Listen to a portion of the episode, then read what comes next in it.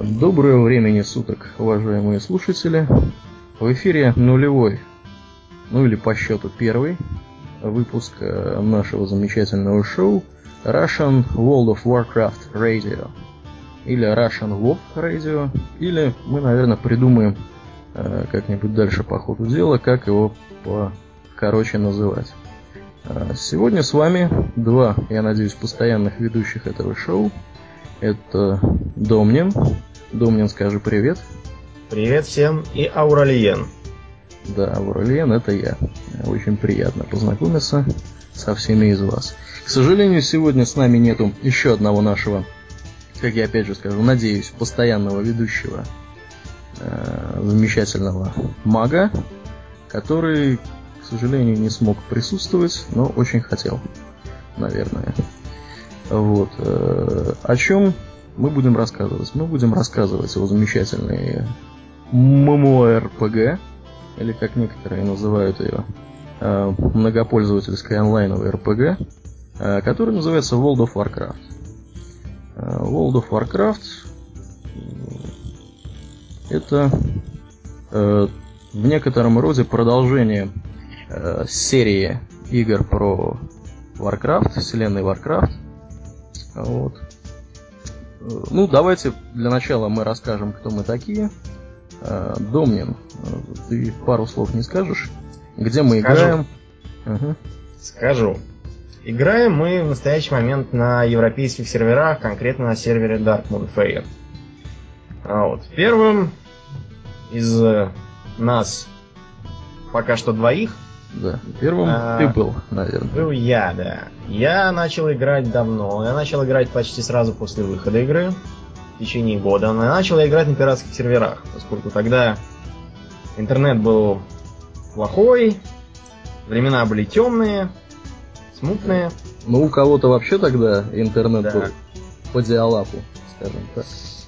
По диалапу. Я сам только вышел из диалаповских пещер на нормальный уровень. А, вот.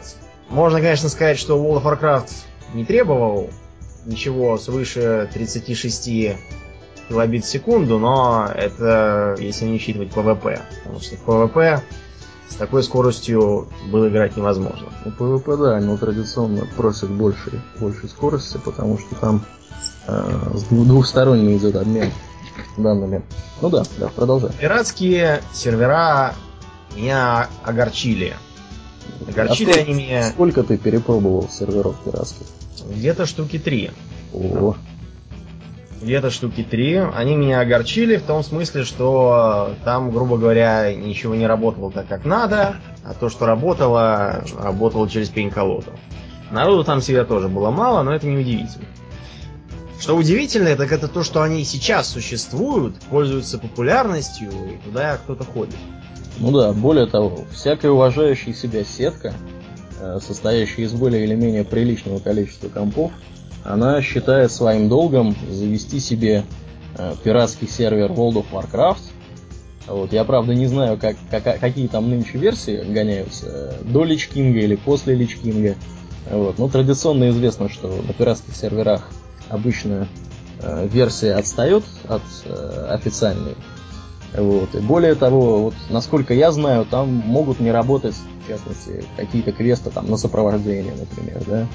Или э, еще что-то. Это очень мягко ты говоришь, Мяг, там мягко не работало много чего. Там не работали куча способностей, заклинаний, там были вырезаны многие квесты, э, формы друида не работали, то есть они как бы работали, но они никакой разницы не давали. Кого-то не превращайся, ничего не изменится. Нормально. А вот. Э, воровские яды не работали, много чего не работало. Ну, в общем, полурабочее было состояние. Да, в общем, это, это годится только для того, чтобы посмотреть что, собственно, происходит, после этого оценить, нужно тебе ее покупать или нет. Ну, видимо, кстати что... говоря, Blizzard поэтому и не борется с пиратскими серверами, потому что после них э, игра на официальном сервере кажется просто сказкой и фантастикой. Да, рай. Это... И люди с радостью отдают свои деньги, чтобы играть нормально. Чтобы играть только на, на лицензионном сервере. А, да. Дальше я стал играть. Путь мой был труден, поскольку сперва я выложил, по-моему, полторы тысячи рублей за коробочную версию в магазине, Ого. И эта коробочная версия оказалась без ключа. О как. А это а, была это была ванила, да? Это был без да, всяких это была ванила без аддонов. Угу. Тогда только-только вышел Burning Crusade, я не знал, стоит ли мне его брать сразу. А, то есть это был год, наверное, 2005. Да, да, да. Примерно 2005, как раз когда я только пошел работать. А, без ключа я поиграл где-то 10 дней на триале. Uh-huh. Вот. После чего, когда попытки найти и убить того продавца не увенчались успехом, он, он сразу, сразу уволился куда-то, боялся моего гнева. Вот. Я пошел на втором этаже того же здания, где я работал и где покупал, в другой магазин. И там я узнал, что я дважды дурак, поскольку я мало того, что купил игру без ключа, так я еще и за нее переплатил два раза. Поскольку в магазине на втором этаже стоило то же самое, только 800 рублей. Нормально, нормально. Вот. В общем, я решил не огорчаться, но ученый горьким опытом потребовал при мне вскрыть товар, показать. И показать ключ. Да. После чего я... рванул к двери и убежал. Вот так, дорогие друзья, в принципе, Домнин и начал свою игровую карьеру. Вот. Да. да. Аур... Мой дядя Аурелиан шутит. Он шутит, поскольку я я сдержал слово. Первым делом я вытащил деньги, положил их на стол. И когда мне показали ключ, деньги я отпустил, чтобы их забрали. После чего мы расстались с друзьями с. Ну, ему повезло, да. Лок игру домой. Игра мне очень понравилась, поскольку там по сравнению с пиратской был просто рай. Рай был не только в том смысле, что все работало, и если что-то не работало, можно было бы свистнуть и примчался БГМ. А, разница была в том, что там было много народу. Более того, там было много заграничного народу. Ну, конечно. Этот заграничный народ оказался очень интересным в плане общения. Ну, я напомню, я напомню, да, для тех, кто может быть не в курсе или кто может быть молод, э, в те времена русских серверов как таковых не было, они появились, если я не ошибаюсь, в 2008 году. Вот. И э, единственная возможность играть, э, в общем-то, была либо на американских, либо на европейских серверах. Понятно, что европейские для нас подходили гораздо больше. Да, поскольку американские не подходили вообще. До того, как появились европейские, напомню, играть из России можно было только если а, зарегистрироваться как австралиец и вбить фиктивный австралийский адрес. О как. То есть да. без адреса вообще никак, да, не, не было? Ну да, на, надо было прикидываться кенгуру. Кенгуру. Это было сделано с той целью, чтобы у европейской версии не отбивались подписчики. Ну, отлично. Вот так. Ну, как бы то ни было, игра пошла. Причем игра пошла настолько хорошо, что я познакомился с ней Аурлиена. Ну, Аурлиен, напомни, как это было. А, ну, насколько я помню, ты мне коробку подарил на день рождения мы с тобой э, сели, сели по-хитрому как-то мы. У нас была какая-то хитрая тактика, там сколько-то дней, по-моему, 10 было бесплатной игры, и с ключом шло, еще шло порядка 30, по-моему, дней. Да. Вот. И мы с тобой сели и стали играть, если не ошибаюсь, на Ажолне Руби. Так точно. У тебя был разбойник высокого какого-то уровня. Кстати, какого он уровня? До 60-го ты его докачал? Да, он до 60-го дорос, а дальше просто мне его надо было перекидывать, я перекидывать. Ну, понятно, понятно. Вот. А я стал играть тоже разбойником, как это часто бывает с новыми людьми, когда кто-то кого-то приводит в игру э, и рассказывает как бы, этому новому человеку о том, как, как играть и, в принципе, как вообще все это выглядит. Понятно, что человеку проще рассказывать на примере своего персонажа.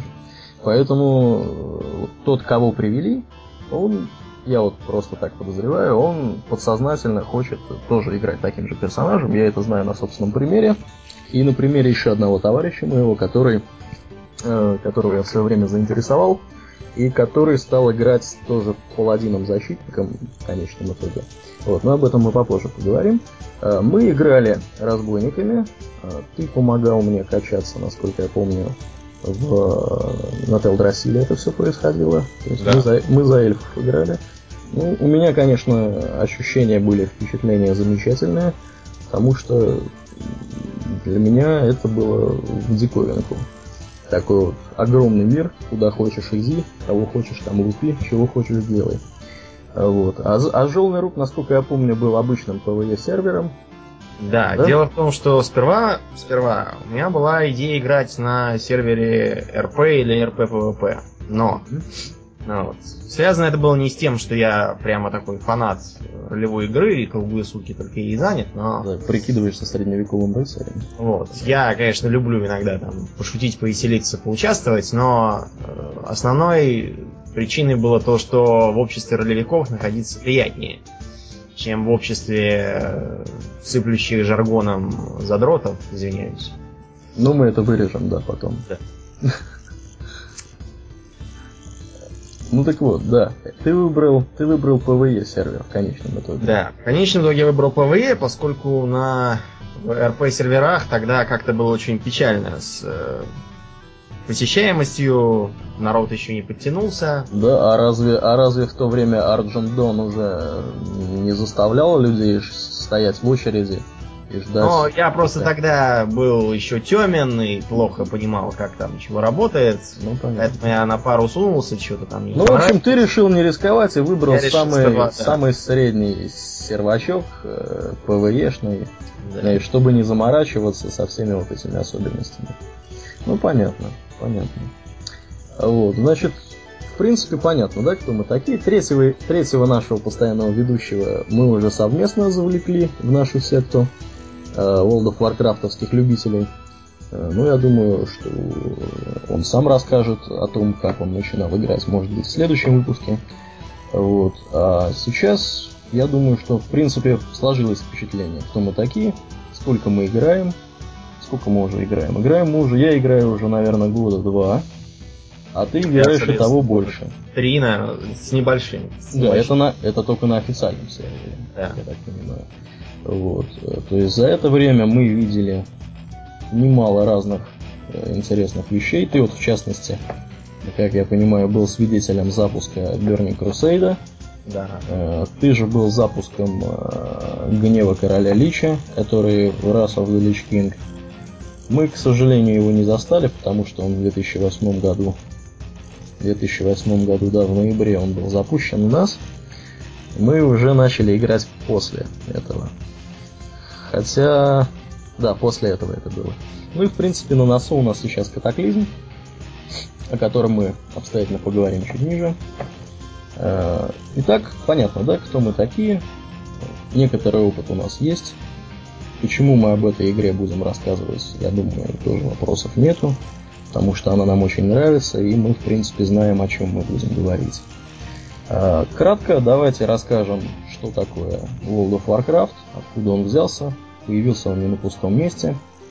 Э, в принципе, насколько я понимаю, это итог работы, э, наверное, порядка 16 на сегодняшний день 16 лет. Потому что да. мне кажется, что первая игра Warcraft, которая называлась Orcs and, Orcs and Humans, появилась в 2000, да даже не в 2000, а в 1994 году. Верно. Э, и ты вот играл вообще в Orcs and Humans? В Orcs and Humans я не играл и не застал ее. Первым для меня была игра Warcraft 2 Tides of Darkness. Tides of Darkness я узрел в первый раз даже не... Даже тогда, когда у меня не было своего собственного компьютера. До того компьютера был у моего соседа по дому. А вот. Будем условно называть его Егор. Да. Наверное, да? Будем называть его так. Если ты нас слышишь, Егор, мы тебя помним. Мы тебя помним, да, и думаем о тебе каждый день, практически. Игра меня совершенно сразила. Сразила она меня тем, что, во-первых, до той поры я э, о компьютерных играх имел такое представление, что там бегает человечек, скачет по платформам, чем-то там пуляет. То есть я, кроме аркад-платформеров, почти ничего не знал. Ну, пыщ-пыщ, ололо. Да, скажем так. Uh, во-вторых, это меня поразило тем, что там было фэнтези. А фэнтези я тогда очень интересовался, хотя толком не знал, что это такое. Толком я не знал, потому что знакомство с фэнтези у меня было только по двум книжкам. Первой книжкой был «Хоббит», которого мы проходили во втором классе в школе. У вас какая-то была продвинутая школа. Я У нас, да, была чтобы, школа. Чтобы где-то «Хоббита» изучали Кроме как в вашей школе. Ну, я тебе могу сказать, что его изучали как минимум в еще одной школе, в которой я учился на вечернем отделении в третьем классе. Но это не важно. Важно то, что мы изучали отрывок. Мгм. Отрывок э, тот, где Бильбо оказывается один в лесу с пауками освобождает своих гномских друзей. Это меня совершенно сразило, поскольку там были мечи, упоминания о магии, э, гигантские пауки, таинственный лес, гномы, упоминания об эльфах. И это меня страшно заинтересовало. Тем более это было огорчительно, что повествование обрывалось на том моменте, где гномов уводят в плен эльфы. Мне было страшно интересно, что там, но достать Хоббита тогда было невозможно. Когда он... Давай, давай ближе к Вову. Ближе к Вову, да. А вот в Warcraft е это было. Были заметны какие-то орки, эльфы. Ну, кстати, а, да, во, во втором-то были уже эльфы. В первом да, не было втором эльфов. было. В первом были только орки с людьми. Да, да, да. Тогда я смотрел из-за плеча на игру, а когда через где-то месяца три мне купили компьютер, я сумел его выпросить себе. Выпросил и так и зажал. Зажал. Да, То и до сих пор она у меня лежит. Гнусный зажимальщик. Ну, в принципе, ты так частенько поступаешь, я так понимаю, с играми. Но тогда у меня было железное оправдание, поскольку я был единственным, у кого компьютер застрял на уровне 98 года, всем остальным покупали новые, Понятно. новые игры, а я только мог утешить себя старичком Warcraft. Ясно. Итак, Warcraft я прошел сразу. Ходил я его несколько раз подряд. Ты за кого сначала играл? Сначала за, за- за Альянс или за Орду? за Альянс. Потом я стал играть за Орду. Я, правда, думал, что там у них какая-то есть разница. На самом деле разницы никакой в игровом процессе не нашлось. Кроме магии. Тогда это еще было не обязательно для игр. А Вот. Э, В игре мне понравилось абсолютно все. Сказочная атмосфера, шикарная совершенно озвучка юнитов. Озвучка юнитов у тебя была, наверное, русская, да? Нет, нет, Нет? нет. У тебя была всё в оригинале, да. А то я знаю, что вот это, пожалуй, второй Warcraft, который Tides of Darkness, это, пожалуй, наверное, одна из немногих игр, э, русская озвучка которой была, ну, ничуть не хуже, по крайней мере, оригинальной. И если я не ошибаюсь, э, пиратская была озвучка э, гораздо лучше лицензионной. Потому что там озвучивал такой какой-то колоритные такие мужики какие-то. Вот. И все это выглядело очень здорово и угарно. Э, Одни вот эти вот маги со своими «Щас колдану!» Чего Мгм. строили. Вот. А что касается озвучки с английской версии, если я не ошибаюсь, юнитов, большая часть юнитов, если не всех, озвучивал э, близзардовский художник, дай бог памяти, как же его звали. Роукер. Билл Роукер. Да, наверное, да, наверное, да, потому что, ну, вот, если, если ничего не путаю, но если кто-нибудь знает, всех. да, да. Всех, э, вообще без исключения, и читал все реплики тоже он. Ну, если, если кто-то знает лучше нас, вы нас, пожалуйста, в комментариях э, к этому всему действию поправьте любым конвенциональным способом, удобным для вас. И мы признаем свою вину, вам отдадим лавры знатока озвучки английской да, второго Варкрафта. После второго Варкрафта Ties of Darkness, насколько я помню, была какая-то, было какое-то продолжение, которое... видимо, Был аддон, да, Beyond the Dark Portal, но его я как-то не видал. Ну, вот, в принципе, и мне не попал. Ничего, да, особенного мы там не пропустили, А, поскольку... а в первую-то ты играл, которая Нет, в первую я не играл, более Я того, тогда- ага. не когда вживую. Я тебе тогда, с твоего позволения, опять же, тебя перебью и скажу буквально пару слов об Orcs and Humans, потому что я был тем счастливчиком, который в нее играл. А, Играл я в нее исключительно из познавательных целей, а, уже после того, как вышел, по-моему, третий Warcraft. А, Мне вот просто был... Ну, что такое второй Warcraft, я представлял себе очень хорошо, и в свое время тоже его, видимо, прошел. А, Что такое третий Warcraft, я прекрасно знал в тот момент. И, значит, и исходная версия, и The Frozen Throne. Вот. И было интересно посмотреть, что такое первый Warcraft. В принципе, вот напоминает больше всего первые версии Дюны. да, если кто-то в курсе, была такая замечательная стратегия, называлась Дюна по мотивам вселенной Дюны Фрэнка Герберта. То есть тоже бегали какие-то кучки пикселей, похожие на людей, и там кучки пикселей, похожие на орков. Бегали по экрану. Их нельзя было выбрать всех вместе, вот, вот этим прямоугольником, который появился во втором Warcraft е. Вот. Ими можно было управлять только поодиночке, то есть нужно было каждого кликать и каждому говорить, куда идти. Ну, я, в принципе, подозреваю, что в некоторых странах, например, в Корее, так играют до сих пор. Вот, все эти замечательные корейские геймеры, которые там делают сколько-то тысяч кликов в минуту. Вот, у меня просто нету идей, как, как они это могут делать по-другому, не, не, не раздавая задания каждому конкретному юниту. Вот. И вот нужно было просто закликивать э, до смерти вражеских, вражеских этих юнитов. Я не осилил всю игру, я сыграл несколько миссий, потому что мне не хватило просто, наверное, терпения посылать каждого юнита там конкретному этому товарищу к другой вражеской группе пикселей. Вот. Но это было достаточно интересно. Персонажи, которые там участвовали, они, насколько я помню, потом упоминались во втором Warcraft е. То есть там были люди, по-моему, по фамилии Праудмор. Да. Э, были люди... В общем, всяких, всяких там было людей полно. Вообще на этом стоит остановиться поподробнее. Заметим, что у Blizzard, возможно, был такой глобальный план уже тогда. Они стали буквально с первой игры прорабатывать э, игровой мир так, как никто до них не делал, и никто не делал в то время. Э, все названия. Можно пересмотреть список миссий, скажем, второго Варкрафта и увидеть, что все они происходят в знакомых местах. да. да, с знакомыми людьми. Э, в первом Варкрафте, если я не ошибаюсь, была даже персонаж Гарона Полуорк, которая сыграла заметную роль еще в до Азеротской истории орков. К сожалению, ничего не могу сказать на этот счет. Я слабо помню, что было в первом Варкрафте. Кроме гру- групп пикселей, вот этих кучек пикселей веселых, которые маршировали туда-сюда по дороге. Вот.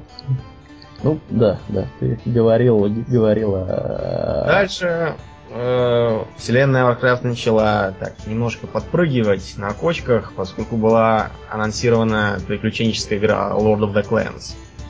Lord of the Clans анонсировали, насколько я помню, в 96 году. Я как раз купил да, свой первый выпуск журнала «Страна игр», где это было анонсировано. А, но эту игру порезали. Порезали, поскольку Blizzard сделал своим правилом не выпускать ничего, кроме хитов. Игра на хит не тянула, хотя и была очевидно добротной. Поэтому силы были переключены на разработку Warcraft 3, о котором я впервые услышал в 99 что ли, году из журнала «Навигатор игрового мира». Тогда об игре было очень мало данных. Было объявлено только то, что раз будет не две, а до шести. О, как. Да. А в итоге, в итоге это было четыре, по-моему, четыре да? раз, да. Угу. То появятся герои города. Под городами, я так понял, подразумевались э, всякие нейтральные здания что гоблины больше не сорками, и огры больше не сорками. Вот это была чистая правда. Вот. И было дано несколько скриншотов, таких крупного плана, которые показывали какие-то здания. Журнал тогда вел, по-моему, на целых две страницы полемику о том, что тут что-то не так, что здания какие-то не такие, что а, юниты Они... чуть ли не высотой создания. И, и делают неправильный мед. Ну, понятно. Да. Ну, в общем, фанаты, фанаты второй части негодовали. Негодовали. Дальше я передаю слово Ауралиену, поскольку на момент выхода третьего Варкрафта я был безнадежно технически отстал. Безнадежно технически отстал. А, значит, третий Warcraft появился в 2002 году в июле месяце. А, в Японии он появился в 2003 году. Выпущен он был Э, в версиях под Windows и под macOS X. Эм, и в принципе в принципе, игра, конечно, после второго Варкрафта была бомбой. Э, в частности, вот как пишет нам Википедия, э, на момент выхода было более 4,5 миллионов предварительных заказов этой игры. Э, и в месяц она вот, ну понятно, что она вот эти 4,5 миллиона ушли, и более еще 1 миллиона сверху копий продалось в первый месяц. То есть всего 5,5 миллионов. Очень понравилась игра публике. Очень понравилась игра журналистам. Ее отмечали наградами в стиле лучшая игра года, лучшая стратегия года и так далее. Вот. Но в, в игре было 4 компании за 4 разные расы. Насколько я помню, это были э, люди, орки, ночные эльфы и андеды. Если ничего мне не изменяет. Да, по-моему, по-моему так. Эм, в принципе, для тех, кто э, прошел э, вот эту вот замечательную игру, все четыре компании, они были доступны в хронологическом порядке, то есть сперва там, по-моему, за людей можно было поиграть, потом еще за кого-то, я уже не помню порядка, в каком это все было. По-моему, там порядок был люди, андеды, орки, найтелфы. Верно. Ну, ну да, значит, чем я хотел сказать. Мысль куда-то у меня немного испарилась. Так вот, для тех, кто хотел вот это все, не кто хотел, а кто быстро пробежал всю вот эту вот замечательную игру, э, для них открывалась очень интересная возможность поиграть через интернет э, с другими товарищами в каких-то вот таких вот миссиях. Я уж не помню, как назывался этот режим. То ли это был скирмиш, то ли это был, было что-то еще такое. Но в любом случае при помощи замечательного сервиса Battle.net, который был разработан тем же самым Blizzard, э, владельцы лицензионной копии могли законнектиться э, к серверу этого Battle.net и сыграть через интернет какую-то вот такую вот битву организовать с какими-то товарищами, которых вообще они никогда не видели до этого и не слышали про них. Можно было вот по сети порезаться, грубо говоря. Игра получилась очень красивой, очень популярной. Особенно э, для неподготовленной публики, которая ждала чего-то в стиле второго Варкрафта. Э, красота графическая, конечно, поражала всякое воображение. Я помню, как я в первый раз сел, э, стал играть обучающую миссию Затрала. Там, по-моему, одна или две миссии нужно было просто пообучаться на тему, как управлять всеми вот этими персонажами, юнитами и так далее. Что такое герои, которых не было во втором Warcraft, как ими бегать. Э, вот эту вот обучалку близзардовцы сделали ну, настолько красивой, что просто вот сам процесс обучения затягивался иногда. Вот у меня он затянулся, наверное, часа на полтора, потому что я бегал по карте и рассматривал, ох, какое, какое красивое дерево там. Или в одном месте там вот был великолепнейший водопад, с него лилась вода, как настоящая. Выглядело все это безумно красиво. Ну, это, конечно, был восторг. А, после вот этой, вот этой части а, Blizzard решил еще срубить немного денег и выпустил аддон, который назывался The Frozen Throne TFT, э, как его некоторые называют. Э, в этом аддоне было тоже 4 компании. Э, за те же, по-моему, расы все это игралось. И, в принципе, в конечном итоге, так сказать, классикой всего вот этого дела, мультиплеерных всяких игр и чемпионатов стал именно Frozen Throne. Патчи к нему выпускаются до сих пор. Вот насколько я вижу, последний патч версии 1.24 э, с литерой Е был выпущен 11 марта. То есть, как я понимаю, люди, которые играют в третий Warcraft, э, до сих пор в него играют.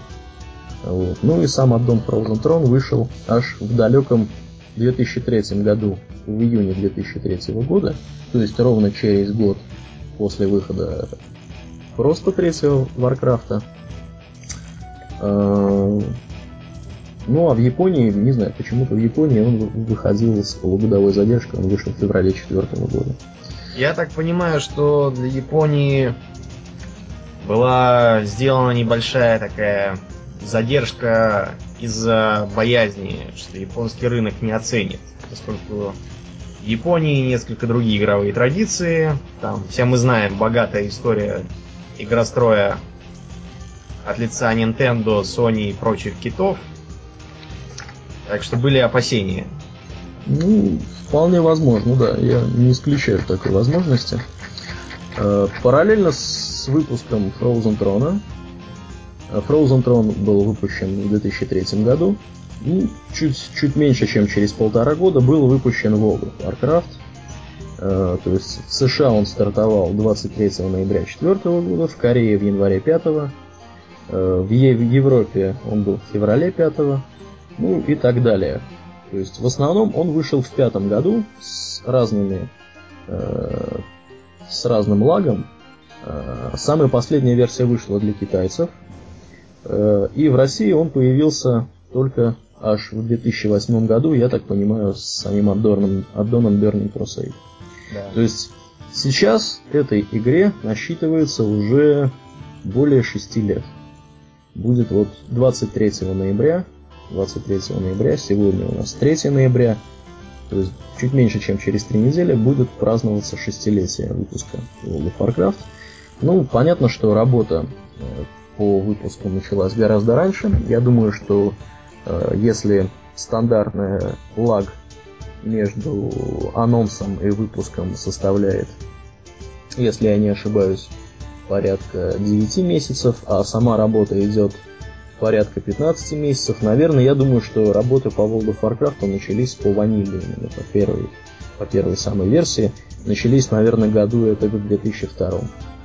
То есть, скорее всего, параллельно с выпуском третьего Warcraft. Вот. Э, на сегодняшний день в эту игру играет порядка 12 миллионов человек. Причем где-то у нас тут были данные по поводу того, Э, как именно это все считается. Ну вот тут есть небольшой пресс-релиз у меня открыт перед глазами. Э, да, число подписчиков превысило 12 миллионов человек.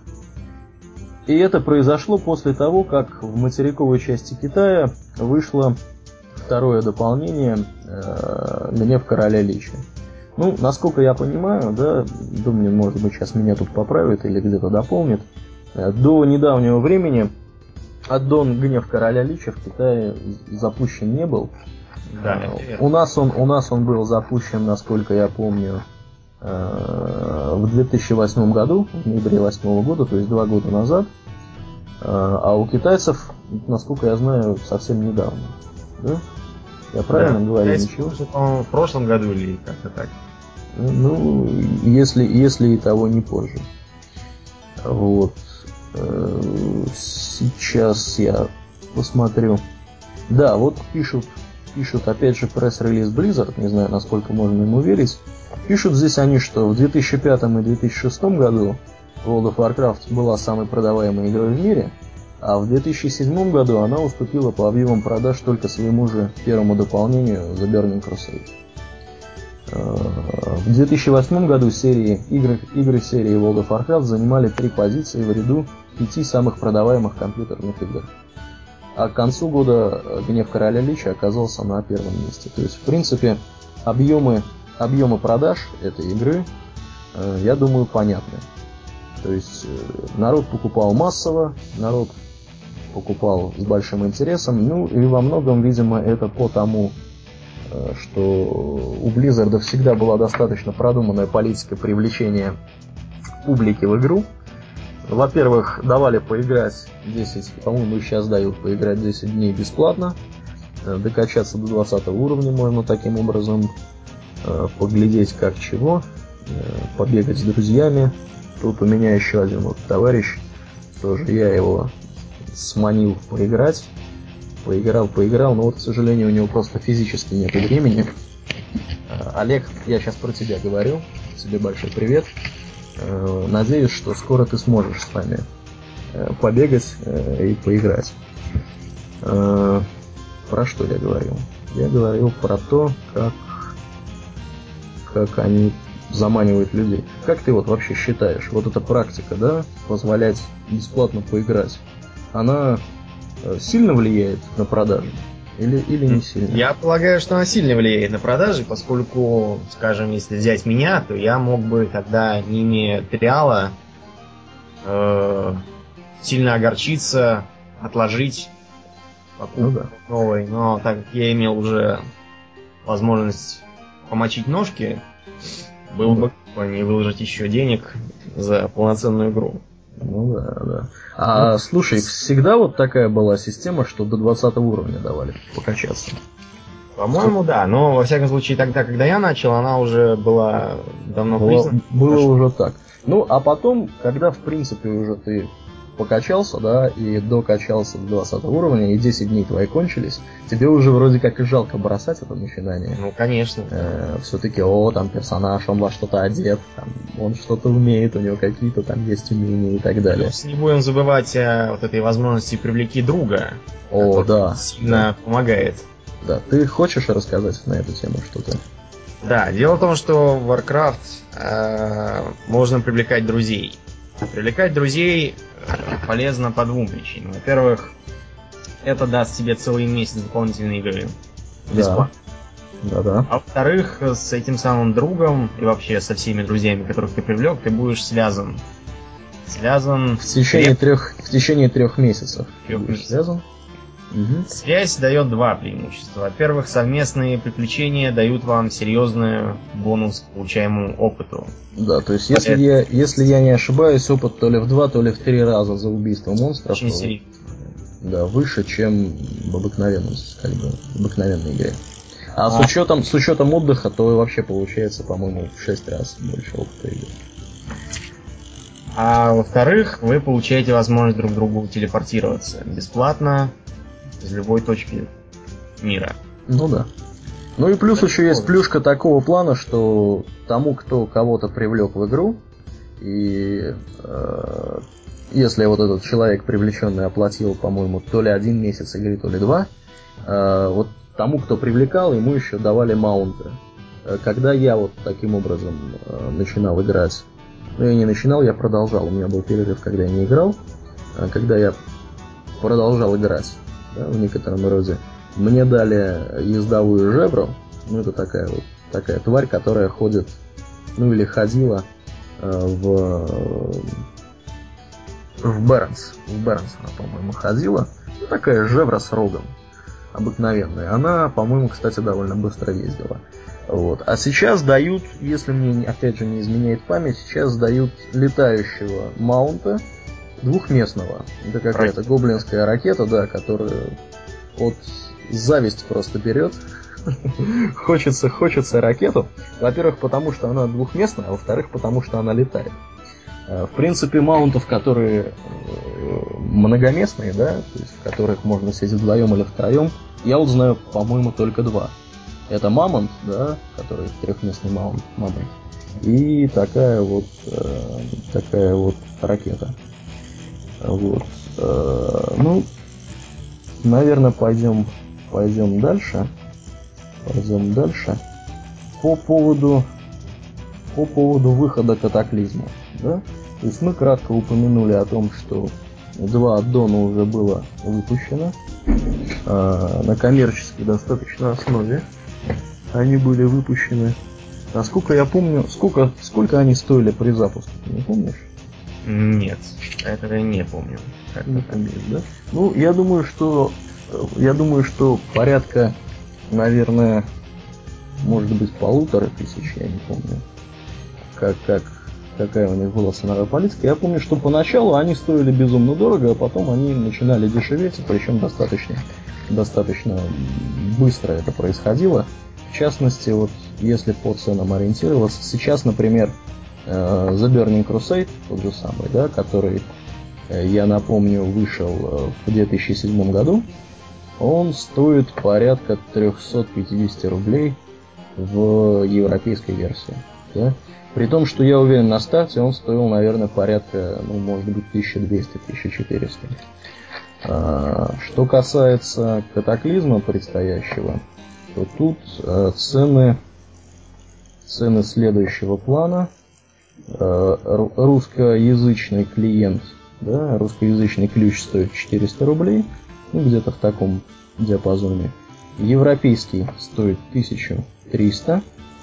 И есть еще такой элитный вариант, который называется коллекционное издание.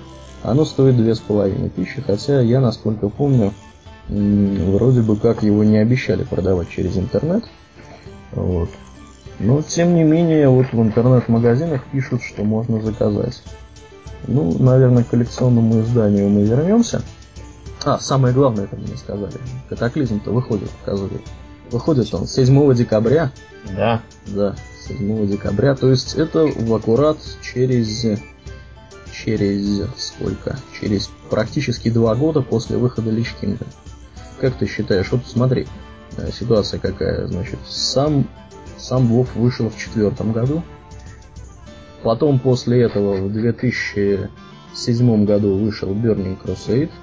А, значит, Lich King вышел через год, а Катаклизм вышел через два года. Почему? Почему Катаклизм вышел через два года, а не через год, как, как Lich King? Как вот, у тебя есть какие-то соображения? Ну, начнем с того, что Lich King, он все-таки был э, таким сепаратным аддоном. А Катаклизм это своего рода перезапуск франшизы. Mm-hmm. Уже подразумевает полное изменение мира. Я считаю, что это очень э, оправданно, поскольку э, аддоны, они должны менять не только мир для высокоуровневых игроков. Иначе может сложиться впечатление, что на низких уровнях ты забыт, заброшен, никому не нужен, и пока ты не вырос, для тебя никакого художественного внимания не уделяется. Ну да, на самом деле вот до недавних пор такое ощущение складывалось в промежутке между э, 60 и 70 уровнями э, в Outland. То есть, когда ты там бегал, да, все норовили с выходом Лич Кинга, я имею в виду, я не застал как бы более раннего времени, но с выходом Лич Кинга все норовили ну, вот, побыстрее проскочить Outland и поскорее уже отправиться в Нотфран. Э, то есть, тут вот такая система. Ну, давайте пару слов скажем о том, что такое катаклизм, да, какие изменения вообще происходили в этих, в этих аддонах. Э, за что, собственно, люди платили деньги. В первом аддоне The Burning Crusade появился третий, так сказать, не знаю, континент, не континент, ну, третья область, большая область игровая, в дополнение к двум уже существующим континентам э, Eastern Kingdoms и Калимдор, э, появился Outland. В русском варианте называется Запределье. Ну, сразу, да, поясню, почему мы будем говорить иногда по-английски, иногда по-русски. Потому что, в принципе, мы на русском, на русском World of Warcraft не имеем никакого опыта. Мы, к сожалению, не знаем, как там называются многие вещи, поэтому какие-то вещи нам будет удобнее говорить именно в английском варианте произношения. Но то, что мы как бы знаем, да, мы будем стараться пассивно переводить. Может быть, иногда мы будем угадывать, как это называется по-русски. Но здесь я точно знаю, что Outland называется «Запределье». Вот. Поэтому я его смело называю «Запределье». После выхода Лич Кинга добавили новый континент уже в пределах Азерота. То есть Outland это, вообще говоря, совершенно другой удаленный мир. Он связан с Азеротом только темным порталом, да, если я не ошибаюсь. Да. Больше никакого попасть нельзя. Ну и, и в принципе вот эти все порталы из городов, да, которые в Шатрат mm-hmm. вели.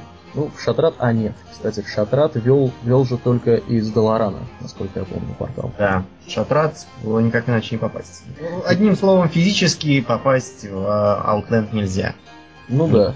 Кроме, кроме вот темного портала, который, собственно, и был причиной войн, насколько я помню, начиная с самой первой серии, да, то есть, угу. э, когда орки, собственно, вторглись в Азерот. Э, кроме как вот с помощью него никак не было попасть, нельзя было попасть. Э, как я уже сказал, Лич Кинг добавил новый континент в Азероте. Он назывался Нортранд или Нордскол, как он в русском варианте игры называется. Э, характерной особенностью вот этих двух аддонов было то, что они никак не изменяли э, ну, по крайней мере, не ставили своей целью изменения игрового опыта у э, начинающих игроков. То есть до выхода катаклизма, то есть практически до нынешнего времени, человек, который начинал играть, да, вновь начинал играть или там начинал прокачивать нового персонажа, он по сути своей выполнял те же самые практически квесты без, без каких-либо существенных изменений, что и люди, которые в 2004 году далеком начинали э, просто при запуске игры делали. Абсолютно все было то же самое, ну или по крайней мере э, концептуально повторяло вот эти вот вещи. А новый контент появлялся только на высоких уровнях. Напомню, на ваниле можно было докачаться до 60 уровня максимально. В Burning Crusade эту планку подняли с 60 до 70. Э, плюс добавили, если не ошибаюсь, добавили две профессии. Это Jewel Crafting, он же ювелирное дело, и Inscription, да, начертание. По-моему, так, ничего я не путаю. Да, ничего не путаешь. Вот. Кроме того, добавили, как я уже сказал, Outland с его несколькими локациями, в, которых можно было прокачаться с 60 по 70 но пускали это, по-моему, с 58 туда, да? Да, с 58 -го. 58 -го. Вот, то есть никакого контента как такового нового не появлялось для маленьких персонажей. Ну, если исключить появление двух новых рас и где-то до 10 уровня двух новых зон. Ну да, у них стартовые, стартовые были зоны, в которых они могли до 10 уровня докачаться, а дальше поехать, собственно, туда, где значит, дальше качаются все остальные расы. Вот. Ну, я еще должен одно отступление здесь сделать. Мы, в принципе, рассказываем в большей степени с точки зрения Альянса, потому что играем за Альянс. А за Орду как-то нам не довелось. Ну вот с выходом э, катаклизма, может быть, мы посмотрим гоблинов. Есть у нас, у нашего третьего, по крайней мере, э, соведущего, которого сегодня нету, есть у него такое желание. Ну, посмотрим, может быть, удастся посмотреть. Поэтому мы, в принципе, то, что говорим, относится по большей части к Альянсу. Ну, это не имеет практически никакого значения, потому что Альянс и Орда достаточно симметрично сбалансированы. И то, что мы говорим, вплоть там, начиная с количества локаций стартовых, заканчивая количеством раз, оно, да, оно должно совпадать практически в точности. А, да, добавили добавили новый континент, добавили стартовые области. Что же еще добавили? Добавили, добавили, добавили летающих маунтов, по-моему, добавили в Burning Crusade. Да. Для них здесь вроде, да и на него До не было. Летающие маунты были только казенные. Казенные. То есть теперь можно было, и более того, в принципе, в Outland можно было летать как угодно, купив за бешеные абсолютно деньги э, сперва медленного грифона, а потом, по-моему, или подожди, или быстрого можно было только после выхода Лич Кинга купить. Нет, там было как, на 70 уровне можно было купить сперва медленного, а потом за еще более чудовищные деньги быстрого. А, то есть быстрый был доступен, быстрый да. был доступен там. Вот. Ну, понятно, что добавились новые рейды, новые инстансы, э, новые квесты, ты как в рейдах каких-то принимал участие, которые в Burning Crusade происходили? В Burning Crusade я принимал участие только в двух рейдах, и то таких, которые были уже... Э, не самые высокоуровневые, да? Ну, Или... я ходил в, этот, в темный храм, но там... Это был мой первый рейд. Ходил я в темный храм, и все, что я запомнил, это Взрывы, всплески, копли. Да-да-да, все куда-то бегут, чего-то да, делают. Я чего-то там за ними поспешаю, чем-то там пытаюсь да. помогать, ничего не понимаю. Г- главное а, не помереть, да, в этой ситуации. А, главное не помереть. Если я помирал, меня поднимали. Но, а второй был Каражан. Каражан. Каражан удалось пройти до конца, поскольку нас вела 80 уровня Рыцарь Смерти, и с ней еще группа товарищей. А, так это, дружочек, это уже значит был Lich King, если Да, это было через месяц после выхода Lich King а. Ага, понятно, понятно. Я как раз тогда ударными качался, и меня водили на экскурсию. Я бежал следом. Бежал следом и матерился. Держался. Понятно. Значит, а в принципе вот еще, да, ведь Каражан ведь добавили, да, в Burning Да. Насколько Каражан, я помню, его не было. Нет, как, не было. как такового. Вот, по поводу конкретных областей я, к сожалению, не помню, что было, чего не было. Вот, ничего сказать не могу.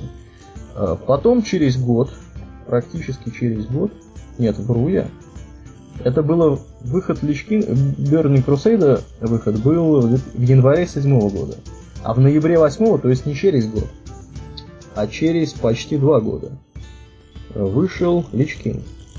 Он вышел в ноябре восьмого года. Да, я что-то тут как-то как-то я не подрасчитал. Как-то я не поглядел. Значит, у них действительно все аддоны, получается, примерно через два года выходят. Приблизительно так. Ну да, да, да. Вот. Вышел Лич Кинг, который добавил помимо Нордскола, он добавил профессии, по-моему, он не добавил никаких, если я верно помню. Поднял он планку прокачки с 70 по 80 уровень. И он был концептуально он был сделан ну, как-то интереснее. Как-то интереснее, то есть, чем, скажем, тот же самый Burning Crusade. Ощущалось, что команда, команда растет над собой. Да. Ощущалось, да. Но тут надо иметь в виду, что в Burning Crusade там э, были такие события, которые достаточно далеки от массы игроков, э, далеки от самого Азерота, поскольку, чтобы хорошо понимать, что там происходило, нужно было играть в Лор Аддон. было знать хорошо. Да, нужно было играть в аддон ко второму Варкрафту, который как раз был про Дренор. Был Дренор, там да, да, да. Место это... группировки, и все это требовало внимательного изучения и вникания. А Frozen Throne позволял вернуться домой в Азерот, продолжить битву с нежитью, которая... Только, только не Frozen Throne, а King. А, да-да-да, Lich King, да. Э, Плюс надо запомнить, что до выхода Burning Crusade самыми высокими стартовыми областями были чумные земли. И продолжение войны с мертвецами воспринималось как продолжение оставленного на середине дела. Ну да. Как э, Outland воспринимался как какая-то совершенно чужая экспедиция, неизвестно куда, неизвестно зачем. Ну, то есть, по сути дела, насколько я понимаю, в Burning Crusade в основном шла борьба именно вот с Пылающим Легионом. Да, Да, заканчивался она сражением у Солнечного колодца и гибелью водителя легиона Филджадена. Да, да. Вот. А тут они как бы вернулись, вернулись обратно к своим, так сказать, мертвякам. Да, то есть с легионом вроде разобрались, теперь можно разбираться с вопросами, которые, в общем-то, в самом Азероте возникли. О. Вот. Нордскол, насколько я помню, упоминается еще в третьем Варкрафте, Да, когда туда была организована экспедиция Артаса с целью э, изучить причины чумы. Там же мы познакомились с э, Bronzebeard ом. Какой там был из братьев? там был Му- Мурадин. Мурадин. Мурадин там был. Именно так. Ну ты что-нибудь... А, ты, наверное, не, не очень много можешь об этом рассказать, потому что ты, ты уже говорил, что ты небольшой спец по третьему Варкрафту. Вот, тогда я расскажу, наверное, совсем кратко. Э, Там история была такая, что неожиданно в восточных королевствах появилась какая-то зловредная чума, и она мешала приличным людям жить. И, в принципе, все сложилось таким образом, я уже тоже подробностей не помню. Вот. Ну, концептуально там все сложилось таким образом, что принц Артас был отправлен разбираться, в чем там причина. И в конечном итоге э, значит, он добрался до Нордскола, встретил там э, Мурадина Браунсберда, который, в принципе, если я не ошибаюсь, он сейчас является королем, да, Гномским? Нет, Мурадин. королем Гномским является его старший Магний? Магний Бронзоборот. Магний. А, Магний Надо Бронзоборот. учитывать, что Магний Бронзоборот в связи с выходом Катаклизма выбывает из игры.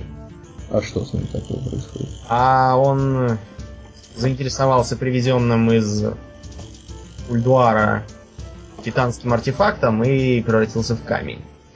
превратился в камень. Да, это... надо учитывать, что история в настоящий момент переживает не лучший период, поскольку налицо династический кризис.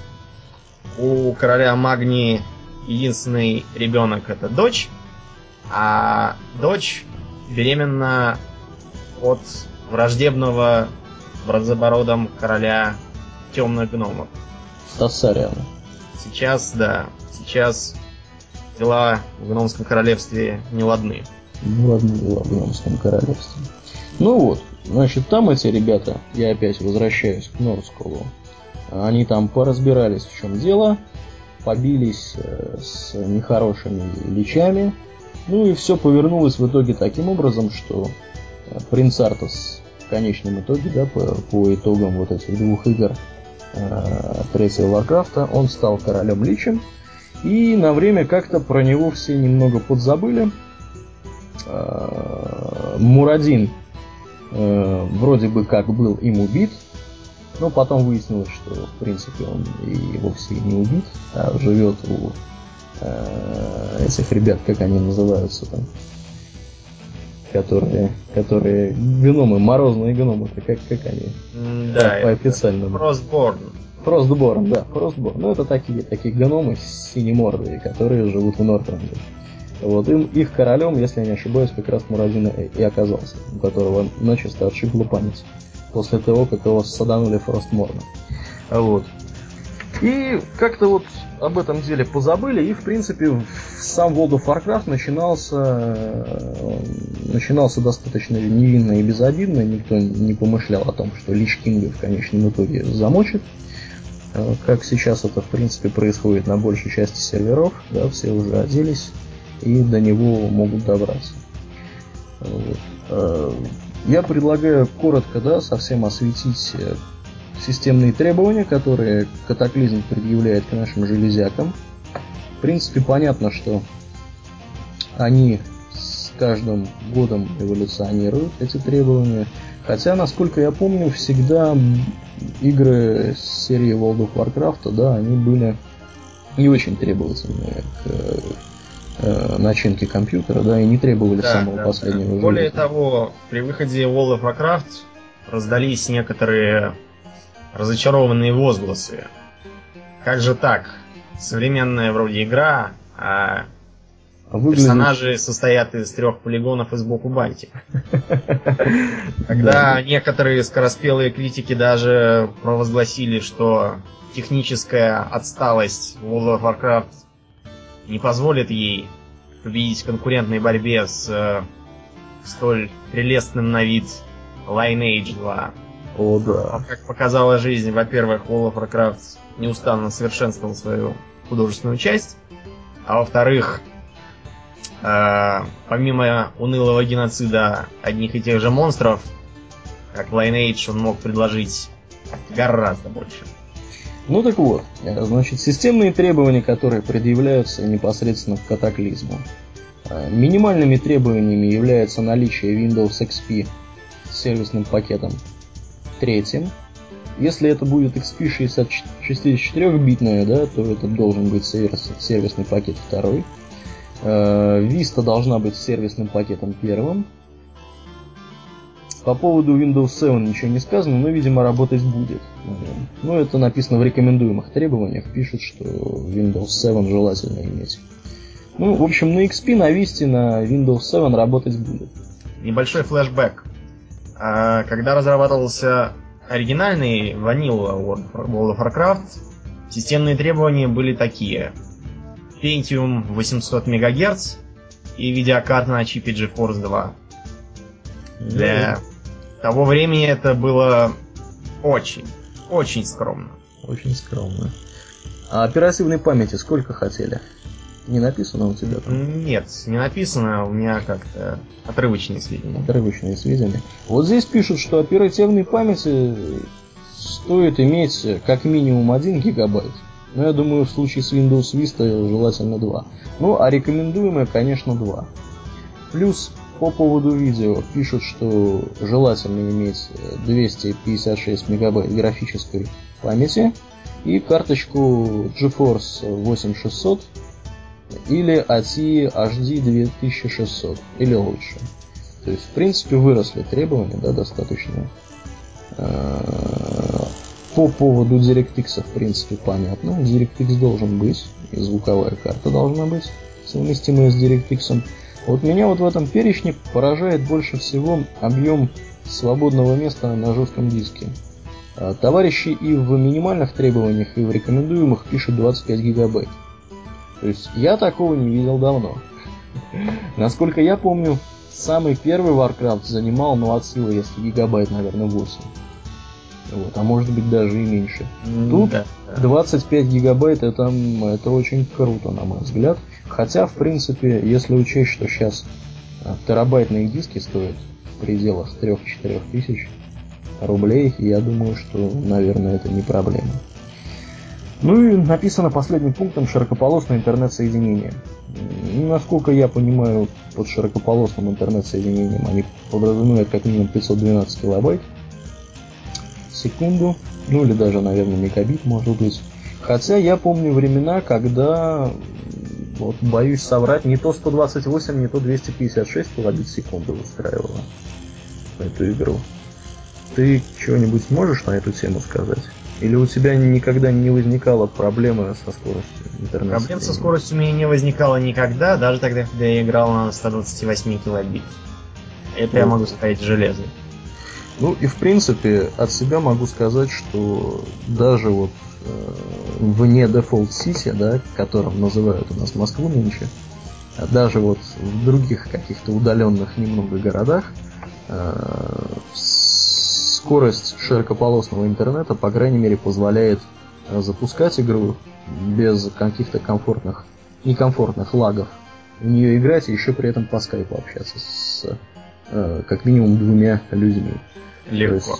легко достаточно, да.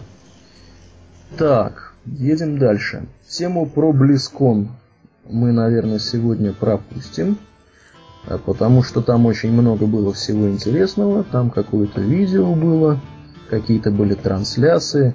Причем, я насколько помню, ну, что такое BlizzCon, да, начнем с этого. BlizzCon 2010 это э, мероприятие, которое у Blizzard организуется на ежегодной основе.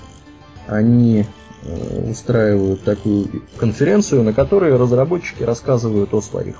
Разработчики Blizzard рассказывают о своих проектах, которых у них, в принципе, по большому счету три. Это StarCraft, World of Warcraft и Diablo третий. Третий Diablo. Вот они показывают разные видео, в частности, вот в части Diablo там, если я не ошибаюсь, Демон Хантера показывали. Да, да. Э, Уже висит в всех Да, Демон Хантер суровая такая там девушка. А, но нас интересует больше World of Warcraft. И в принципе, да, вот сейчас мы, наверное, скажем только о том, что произошла контролируемая, я так подозреваю, утечка в принципе, неконтролируемых утечек у Blizzard, ну, не знаю, я вот не припомню, чтобы у них прямо случайно. Они всегда очень жестко держат информацию в своих цепких ручонках, и если кто-то что-то пробалтывается, мне кажется, они просто таких людей убивают. На месте, даже их не увольняя, просто вот, просто, просто никто о них никогда больше не слышит. А вот. А, так вот, к чему я это говорю? Я это говорю к тому, что анонса, конечно, не было, но э, целых два человека Сейчас я не вижу их, к сожалению, имен и должностей, но я скажу, что это люди не последние э, в Близзарде.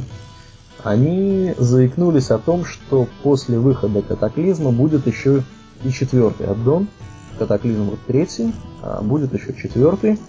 Э, к сожалению, по нему информации больше никакой сказано не было. Было сказано, что это вообще, это будет нечто потрясающее.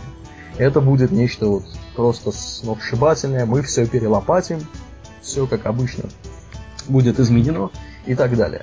Ну, никаких подробностей не сказали, к сожалению. Только сказали, Кстати, что... Ага. насчет перелопачивания, когда впервые в сети появились данные о новом аддоне Катаклизм, э, это было воспринято как шутка. Blizzard вообще очень любит шутить. 1 апреля да. каждого года у них идет как минимум три шутки. Да, Обычно да. они включают в себя одно нововведение в игровом процессе, одно обещание выпустить новую игру и один товар для реального мира, который якобы можно купить. Одним из самых интересных случаев было, скажем, обещание появления в World of Warcraft расы двуголовых огров с возможностью играть вдвоем одним персонажем. За каждую голову, да? За каждую голову. Э, возможность купить э, некие шлемы для игры виртуальной реальности of Warcraft. И последний пример был анонс вымышленной игры Warcraft Heroes of Azeroth. Э, шутка была в том, что аббревиатура звучит как ВА и обыгрывает э, аббревиатуру ВАУ, какой сокращается World of Warcraft. Таким образом, обе аббревиатуры э, были очень похожи на изумленный возглас. Да. Ну да, шутники они, конечно, большие. Э, вот. Но, тем не менее, мы, наверное, на этом тему Близкона пока э, завершим. В принципе, я надеюсь, что, может быть, в следующем выпуске, может быть, через выпуск мы про него что-то более подробно расскажем, потому что э, достаточно такое интересное событие. Э, но вот, к сожалению, сейчас мы пока не готовы его обсуждать. Э, коротко, наверное, совсем мы расскажем по поводу того, каков порядок выхода этого замечательного аддона, который называется Катаклизм. Э, вот есть интересная информация по поводу того, какие, так сказать, какие произойдут изменения – ты ведь, наверное, не в курсе, да, вот этих замечательных изменений, которые сейчас происходят на да, ре- реальных. Сейчас я, сейчас я еще лишен возможности да. лицезреть их. Ну, я тебе, я тебе расскажу, в принципе, там интересно. Где-то у меня, по-моему, даже была ссылка. Сейчас я попробую, может быть, себе ее... А может быть и не попробую. Ну, в общем, суть в чем? Суть в том, что трансформировать, мы же самого главного, по-моему, сказали, да, что четвертом мы рассказали про то, что произошло э, в Burning Crusade, про то, что произошло в Лич Кинге, что добавили, а что будет в Катаклизме, мы не сказали. Э, в Катаклизме, если совсем коротко, будут переработаны два самых исходных континента. Это Eastern Kingdoms и Калимдор. Э, насколько я сейчас понимаю, э, Outland и Northrend трогать не будут пока что. Видимо, до них доберутся в четвертом аддоне, который вот упомянут, но который не анонсирован. То есть мы даже не знаем его названия. Э, эти изменения, они достаточно серьезные. Я чуть дальше, наверное, может быть, сегодня, может быть, в следующем выпуске расскажу, что там происходит. Я имею отношение к бета-тесту. И, в принципе, вот уже новые, новых, так сказать, персонажей Воргенов я уже в руках подержал покрутил, не могу что-то про них сказать. А, изменения достаточно серьезные, э, будут тщательно переработаны практически все области. Ну, не сказать, что они будут переработаны до неузнаваемости, да, то есть Дан Мароу, например, вы узнать, конечно, сможете. Вот. Но изменения будут достаточно серьезные. Э, ну, фактически я подозреваю, что ребята практически чуть ли не заново сделали игру. И очень правильно сделали. Потому очень. что, да, потому что, в частности, вот сам тот факт, э, э, что раньше нельзя было э, в двух исходных, на двух исходных континентах летать, он сейчас, в общем-то, уходит в небытие, и летать можно будет везде, на летающих вот этих маунтах. И в том числе можно будет и полетать в Eastern Kingdoms, и в Калимдоре. А, так вот, все эти изменения, они будут происходить в несколько этапов. Первый этап, в принципе, уже начат. А, сейчас у нас в лайв-серверах актуален патч э, версии 4.0.1, э, в котором мир сам по себе мир не изменится. Э, мир изменится в патче 4.0.3, который появится незадолго до запуска катаклизма. Э, в, 4, в патче 4.0.1 э, произошли изменения, они уже произошли, они уже в принципе имеют место быть, произошли изменения игровых механик некоторых. В частности, поменялись всякие свойства классов игровых, поменялись игровые статистики, статы, таланты полностью переработаны, изменились глифы. с глифами, там вообще интересная тема. И вот появилась такая штука, как перековка. Насчет перековки я пока ничего сказать не могу, но суть, суть механики там заключается в том, что значит, вещи можно будет, полученные вещи можно будет под себя модифицировать каким-то образом, э, который не требует там вставки камней. То есть это что-то будет помимо, помимо вставки камней, модификации камнями. Э, после патча 4.0.1, который вот сейчас уже появился, появится патч 4.0.3. Э, в нем появится синематик катаклизма, то есть это вот игровое видео, которое появляется в самом начале. Первый раз при запуске его крутят перед вами. Ну, он, в принципе, поясняет, что вообще произошло. А, кроме того, изменятся локации э, восточных королевств Калимдора. То есть, ну понятно, раз синематик значит, показали, то надо и локации поменять. Достаточно, достаточно разумно. Будут изменены квесты для игроков низких уровней, но это вполне естественно, потому что Восточное Королевство и Калимдор изменились, квесты, соответственно, тоже изменились. А, будут введены новые комбинации рас-классов для существующих рас. Но это тоже достаточно обсуждаемая тема. Известно, что, если не ошибаюсь, таураны теперь могут быть половинами. Раньше такого безобразия не было. Ну, почему безобразие, в принципе, не обязательно это безобразием называть. Ну, факт тот, что количество доступных классов для каждой из рас э, выросло. То есть, ну, на примере гномов мы знаем, что теперь они, по-моему, могут быть варлоками.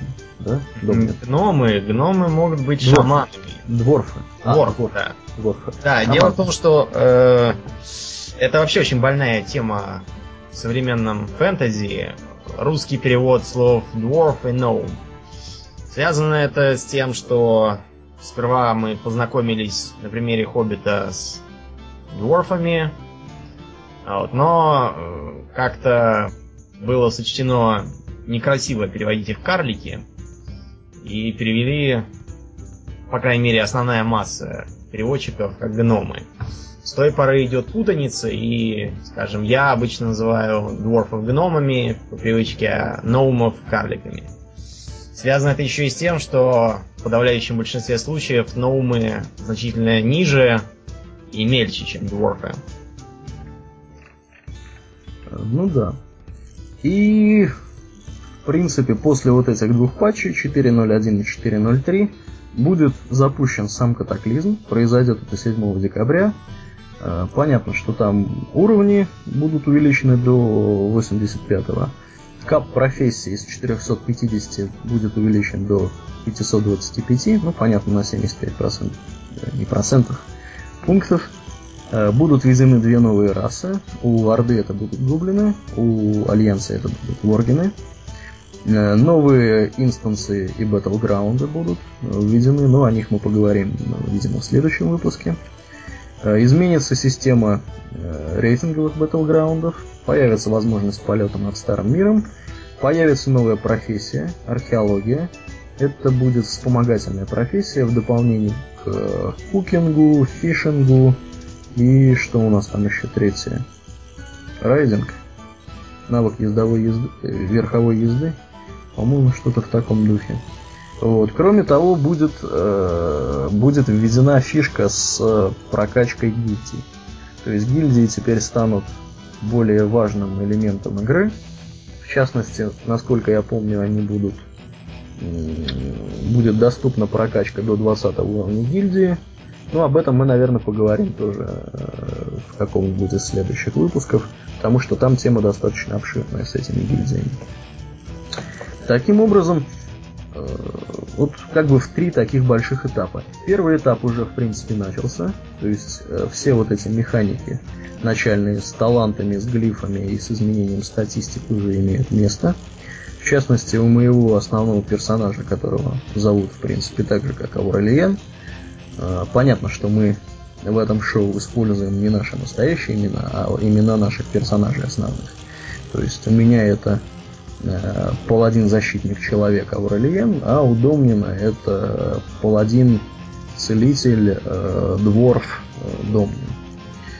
Э, Так вот, у Аурлиена, когда я в последний раз на него смотрел, у него были сброшены все таланты. То есть система талантов изменилась, и теперь там достаточно серьезные изменения. Теперь не каждый уровень будет одно очко талант, талантов э, даваться. По-моему, то ли раз в два, то ли раз в три уровня, что-то в таком духе. Вот. Но об этом мы поговорим в следующий раз. А, кроме того, да, помимо вот этих изменений, в игре появился появился квест на то, чтобы э, избавлять столицы от элементов огня, которые начинают распауниться. Они причем начинают распауниться, вот я сейчас не вижу, к сожалению, этой новости перед глазами. Тем не менее, там ситуация такая. Во всех локациях, не только в столицах, начинают спавниться э, раз в час. И если я не ошибаюсь, э, в начале часа каждого, или даже за несколько минут до начала часа, ну, видимо, там какой-то есть диапазон, начинают спавниться элементы огня, воздуха, воды и так далее. И земли. В принципе, их всего четыре вида бывает. И нужно этих элементов мочить. Понятное дело, на это есть achievement, э, что если ты всех элементов отлупишь, э, тебе там дается какой-то баф, по-моему, вот achievement, и есть квест, насколько я помню, на то, чтобы вот тех же самых элементов, э, по крайней мере огня, я вот увидел ролик, где ордынцы, по-моему, какой-то орк, значит, бегал по Агримару и лупил этих элементов огня, потом сдавал этот квест, что-то ему давали за это. Вот, то есть, в принципе, как бы события, которые предваряют катаклизм, они уже начались, их уже можно видеть на лайв-серверах, и э, я, насколько понимаю, это не специфично для катаклизма. Э, до выхода Личкинга, по-моему, тоже были какие-то такие акции. Домнин, ты про это что-то можешь сказать? До Личкинга была у нас следующая акция, которая очень понравилась публике, мне в частности. Началось все с того, что внезапно над крупнейшими городами появились летающие зиккураты. Э, в городах также завелись ящики с зараженным зерном и зараженные чумой тараканы. От этих самых тараканов и зерна можно было подцепить чуму, превращающую тебя в враждебного мертвеца. Мертвецы имели свои способности, вот, могли заражать других игроков, и буквально за один день все столицы, и не только столицы, но и сколь-нибудь крупные поселения были полны мертвецов, там кипела битва, мертвецы мерли сотнями, но при этом успевали заражать других, пока еще живых персонажей, и бой не утихал. Можно было успеть исцелиться, если добежать до расставленных на постах целителей Серебряного Рассвета, но многие игроки считали более интересным подыграть чуме и поучаствовать в ивенте. Умышленно заражались и не лечились. То есть и, играть, играть было просто невозможно, да? Да, играть в столицах было невозможно. Я помню, как я тогда как раз э, мне было чем-то нужен, причем сильно нужен тренер-паладин. Я двинулся в штормовой. Когда я прибыл, оказалось, что в штормовом идет полнейшая гражданская война. Я с трудом раза два погибнув добрался до храма. В храме оказалось, что там творится то же самое. Тренер паладинов тоже стал мертвецом и был убит. И мы где-то минут, наверное, 10 держали оборону вместе с тремя другими паладинами в комнате с тренером, пока он не возродился. Да, это была веселуха. А вот по поводу выхода, событий выхода ну, которые предшествовали, возможно, выходу Берни Крусейда, что-нибудь ты знаешь? Тогда я могу сказать, что точно э, из региона Blasted Lands, где находится темный портал, внезапно сорвался с места один из игровых боссов, э, демон Казак. Казак? Казак. Казак. Я думал, мужик такой, на коне с шашкой. Шашки был... у него не было, то это были был... крылья, рога и трехэтажный рост. Это был всего лишь демон, понятно. Да, демон вместе с верным двуголовым псом вдруг сорвался с места и принялся курсировать по э, областям. Он был и в южной долине Лианы, и заходил, по-моему, в Даркшир. Ого! То есть да. он, он тупо, тупо ходил по вот этим всем территориям? Да. По окрестностям, да, убивал всех, кто попадался под руки, Ничего отравливал себе. своего пса на города. Ничего себе. При этом он постоянно орал что-то о грядущей гибели всех и возвращении легиона. Это сурово. Это очень сурово. Да, слушай, конечно, здорово. Ну, в принципе, мы можем ожидать, что что-то подобного рода появится и перед выходом катаклизма, потому что тот же самый Deathwing, да, или Смертокрыл, как его называют, э, я думаю, он такой подлец, он может отмочить что-то похожее, как ты считаешь? Ну, мелкие ивенты появились, скажем, появился посланец от давным-давно исчезнувших еще во время первого катаклизма высокородных, при, пришел в Долоран, Долоран и, да. Да, и просит передать посылку своему эмиссару, безуспешно дожидающемуся аудиенции от главы ночных эльфов Тиранды. Слушай, так высокородные эти хай хайборны-то, они, они же разве не в наг превратились? Видимо, не все превратились. По крайней мере, у этих двух я не вижу никаких признаков наг. Да. Хвоста, так сказать, да. и трезубца нет. Более того, э, они оба мужчины, а наги мужчины, они не страдают большим интеллектом и подчиняются матриархату. Да, это, конечно, отметает версию о том, что они стали, вот эти конкретные ребята стали нагами. Ну да, да. Э, у нас тут дальше по нашему плану, по нашим шоу-нотсам, Э, идет э, описание того, что изменилось в патче 4.0.1. Ну, в принципе, для тех, кто играет постоянно, возможно, это будет не очень актуально, потому что они многие из этих изменений, скорее всего, уже успели на себе прочувствовать. Ну, а для тех, кто не очень часто, скажем так, заходит или какой-то перерыв имеет, но интересуется э, вопросом, мы, наверное, сейчас коротко самые интересные моменты осветим, да? Э, значит, момент первый. Ну, мы читаем исключительно по пресс-релизу Blizzard. Прямо вот идем с самого верха и далее везде. Вот в разделе общее Blizzard пишет, что они обновили программу запуска катаклизма. То есть, да, действительно, лончер теперь выглядит совершенно по-другому.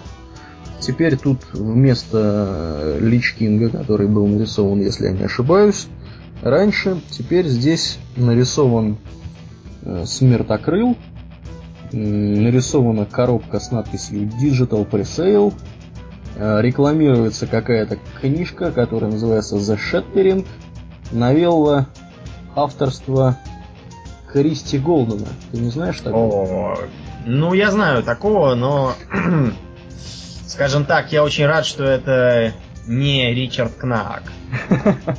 Поскольку Ричард Расскажи Кнак нам, кто такой. Ричард Кнак это писатель, скажем так. Писатель. Он, он считает слав... себя писателем. Да. Да? Он славен новелизациями разных э, игр. Причем не, обычно не столько компьютерных, сколько ролевых. Э, имеется в виду настольные игры. В частности, он писал несколько книг по ДНДшному миру Dragonlance.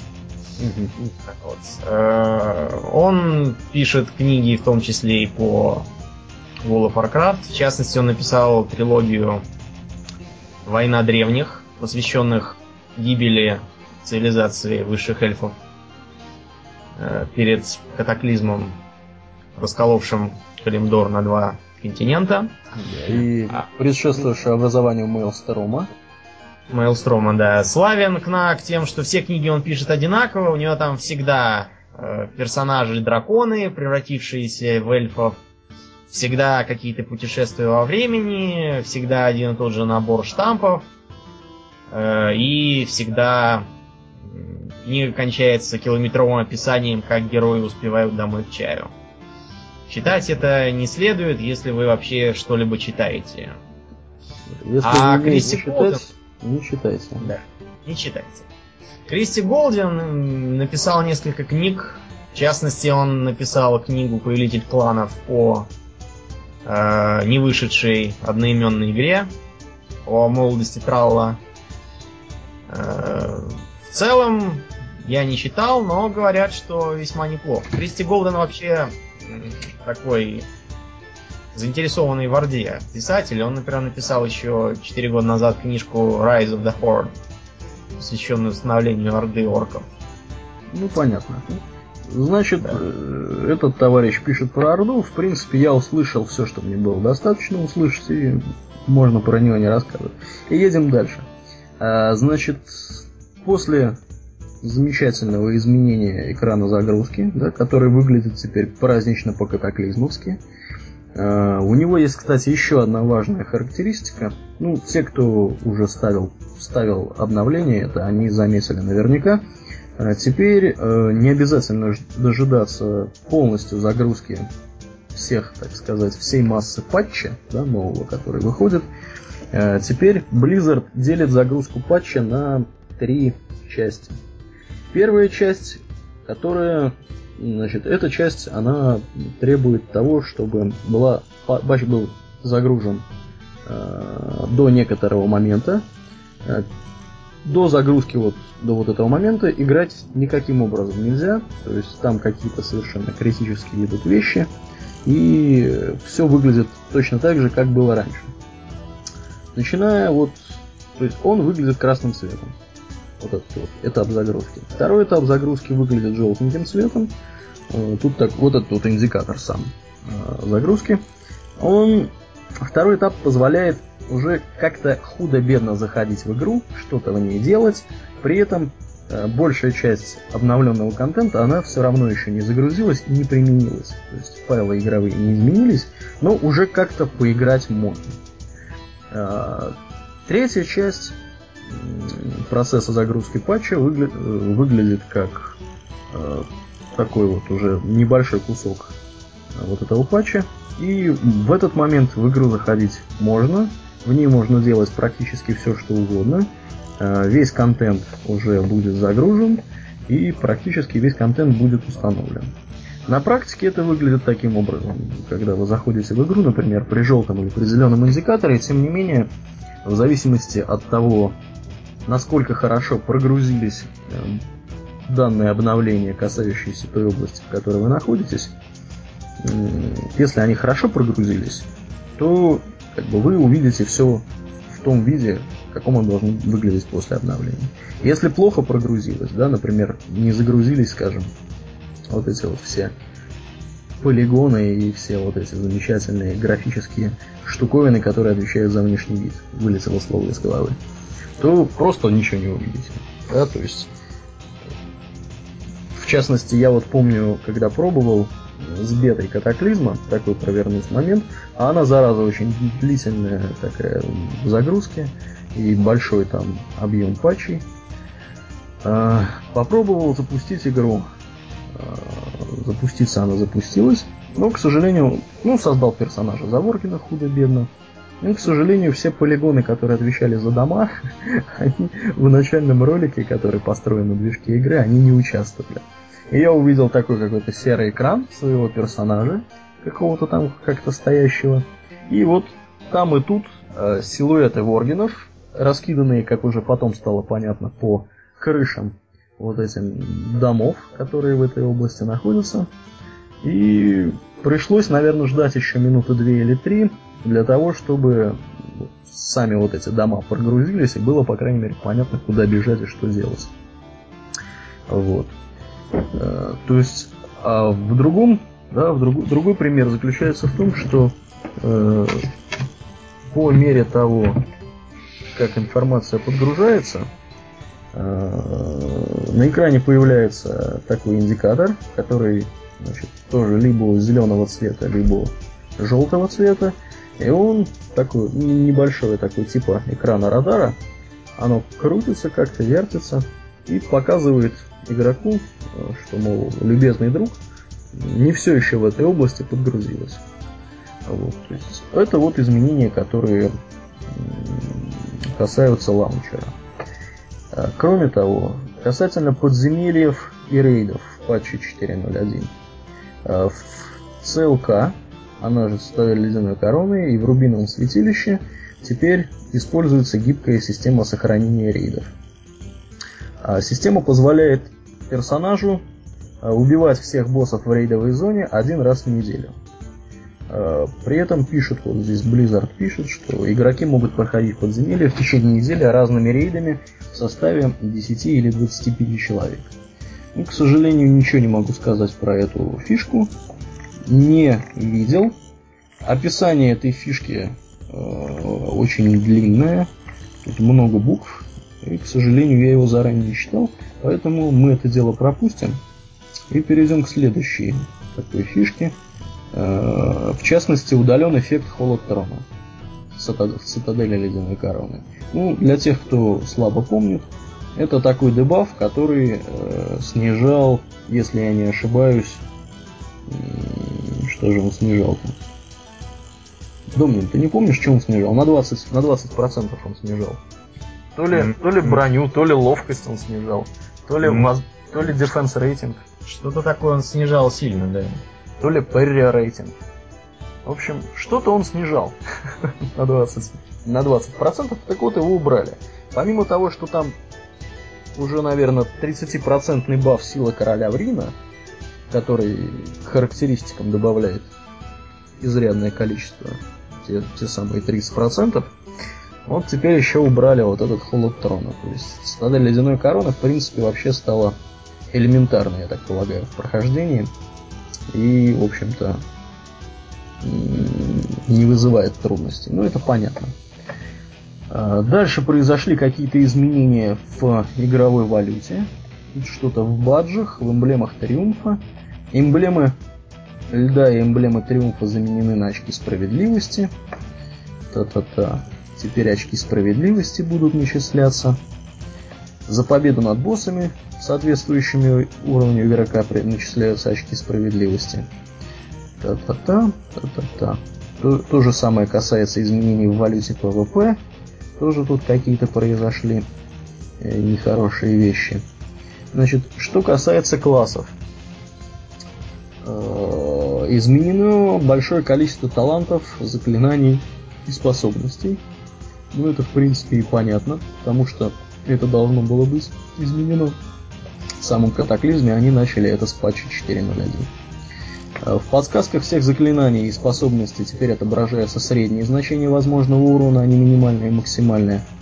Ну, это можно поменять. В принципе, как ты оцениваешь вот это вот конкретное изменение? Ну, я считаю, что это ценно, поскольку ну, дает больше гибкости. Ну да. Ну, на самом деле, раньше было не очень понятно, да, то есть дано две цифры, и вот твой, твой урон будет где-то посередине. И причем еще он, скорее всего, будет увеличен на какую-нибудь величину, которая там бонус хилинг или бонус дэмэдж, да, или какой-нибудь критикал там чего-нибудь. То есть раньше понять, э, понять, сколько же конкретно урона будет нанесено э, тому, кого ты лупишь, было достаточно трудно человеку не гиковского такого плана, которому лень было заниматься изучением всех вот этих замечательных формул, э, как чего, откуда получается. Вот. То есть, в принципе, мы оцениваем, мы одобряем. Одобряем мы? Да, одобряем. Одобряем. Далее.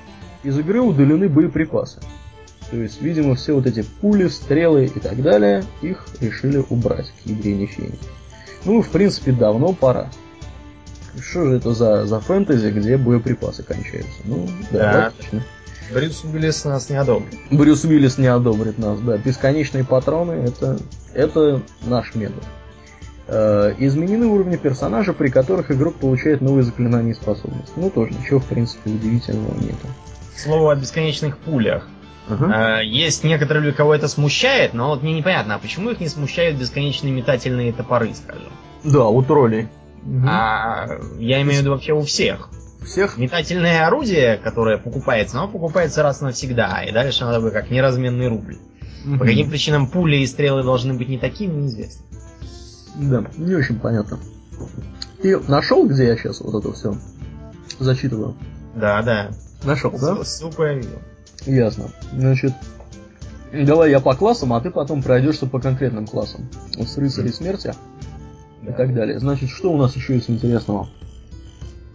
Так, Пред... Характеристик предметов и классов значительное количество изменили, удалили. Появился рейтинг искусности. Ну, искусность это вообще какая-то такая дрянь, которая влияет на то, э, что ты должен делать по своей роли. То есть, если у тебя высокая искусность, ты будешь лучше танковать, лучше хилить, лучше ДПСить, в зависимости от того, что ты делаешь, во что ты одет. Вот, я понимаю это таким образом, да, то есть что-то более конкретное пока не могу сказать, потому что ну, не настолько я еще с этой механикой знаком. А, значит, написан механизм накопления ярости нормализован, я не знаю, что с ним было не так до этого. А, заклинания и новые способности больше не имеют уровня и усиливаются с ростом уровня персонажа. Вот это, по-моему, неплохо. Это очень хорошо, потому что э, раньше, раньше, по непонятной мне причине, бывало так, что ты получил новый уровень в каком-то заклинании, а э, в твоем э, твоей полоске иконок почему-то осталось старое. Ну, да, и да, мне да. иногда писали товарищи, что у тебя мой аддон показывает, что ты как-то слабо лечишь. Да тебя номер уровня. Что ты слабо лечишь и вообще нуб или рой. Вот. Ну, на самом деле, я поясню, откуда возникала такая ситуация. Я не знаю, баг это или фича. Но смысл в том, что если у вас двойная специализация, или, э, ну да, в принципе без или, если у вас была двойная специализация, и вы качались в одной ветке талантов э, несколько уровней, то при переходе на другую ветку талантов и выучивании да, всех вот этих новых заклинаний у вас в любом случае всегда оставались э, в панели кастования заклинания старые. То есть если в, в основной специализации они у вас обновлялись по мере их изучения, ну потому что вы их учили равномерно после каждого там уровня, шли к тренеру и их изучали, они у вас там обновлялись.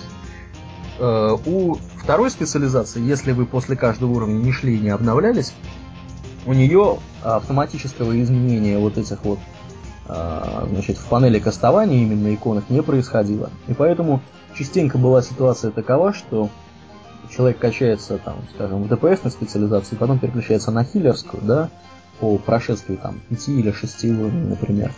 Вот. Изучает все заклинания и удивляется, а что это я так мало хилил, да, там, почему такой такой маленькая, да, такая маленькая величина, а потому что из спелбука э, не обновились в панели кастования вот эти вот самые вещи. А поскольку сейчас э, уровень заклинания изничтожен как класс, в принципе, такая ситуация э, не имеет места быть. И я, в принципе, не вижу никакой причины, по которой нам, скажем, на 80 уровне нужно было использовать заклинание там не 11 уровня, а какого-нибудь какого-нибудь третьего. Да? То есть, ну, трудно такую ситуацию просто придумать. Вот. Э, далее пишут, что разработали новые ветки талантов, прежние специализации сброшены. Ну, понятно, бесплатно нам теперь дадут таланты перераспределить. Теперь талантов всего, э, значит, очков таланта будет 41. Э, каждое дерево сокращено до 31 таланта. Раньше, если я не ошибаюсь, было 50, да, 51 был или 53. Да, что-то, не меньше. Что-то в таком духе было, да, вот то ли 51, то ли 53. Э, игрокам можно будет выбирать специализацию на 10 уровне. Ну, понятно, да? В принципе, раньше таланты, по-моему, тоже давались с 10 уровня, начиная. Э, после чего они получат заклинание способность, уникальную для выбранной специализации, а также один из нескольких пассивных бонусов. Ну, тут да, тут, тут надо это еще смотреть. Вот. Э, существенные изменения состоят в следующем э, в части талантов, что после выбора специализации, прежде чем распределять очки по второстепенным веткам, необходимо вложить минимум 31 очко в ветку основной специализации. То есть, если я правильно понимаю, нам не дадут э, в хиллерскую или в э, ДПСную ветку вкладывать, если у нас танковая основная не прокачана по максимуму. Вот, видимо, видимо таким образом. Дальше идут конкретно по классам. Видите как? Гораст? Гораст. Ну, да. Значит, начнем с рыцарей смерти. Угу. Э, раньше рыцари смерти вели жаркие споры о том, какую именно ветку талантов должен иметь танк. Да, да. Большинство сходились на власти льда. ныне было решено положить конец этим спорам, и для танков была сделана специальная отдельная ветка талантов кровь. С этой целью немного пере, перетасовали эффекты крови и льда. Э, также был изменен механизм восстановления рунической энергии. Конкретно ничего не могу сказать, не видел. Да, ну, мы, по-моему, и не играли никогда, да, рыцарями Да, смерти? разу. Для друидов добавили новую механику для затмения, я так понимаю, лунного затмения. У них это Да. был, насколько я помню, такой эффект, который включался и повышал их способности в заклинаниях. Мгм. У охотников более масштабные изменения. Дело в том, что количество питомцев, которые можно призвать, увеличено до 5. А в качестве маны, которую тратили на спецспособности, теперь будет особый ресурс концентрация. По-моему, это разумно, поскольку для охотника какая-либо магия выглядела странно. Ну да, да. И более, более того, наверное, выглядело странно накапливание вещей с интеллектом, Да, да. которые эту ману добавляли ему. Охотник ранее получал питомца только на 10 уровне, выполнив специальный квест. До этого он был вынужден как-то обходиться в рукопашной верным топором. Теперь этого не будет, теперь питомец дается сразу. И это логично. Ну да. У хозяев стоил можно держать до 20 питомцев. Раньше это количество было гораздо меньше, всего несколько. Теперь, если ты оставляешь питомцев в стойле, таланты обнуляются. У магов теперь э, при открытии портала выбирается место назначения. А не так, как раньше, когда порталы открывались изначально в какое-то место конкретно. А, Паладины теперь имеют новую панель ресурсов. Ну, ты что можешь сказать на эту тему, Аурелиан? Да, я могу сказать, я эту панель ресурсов видел.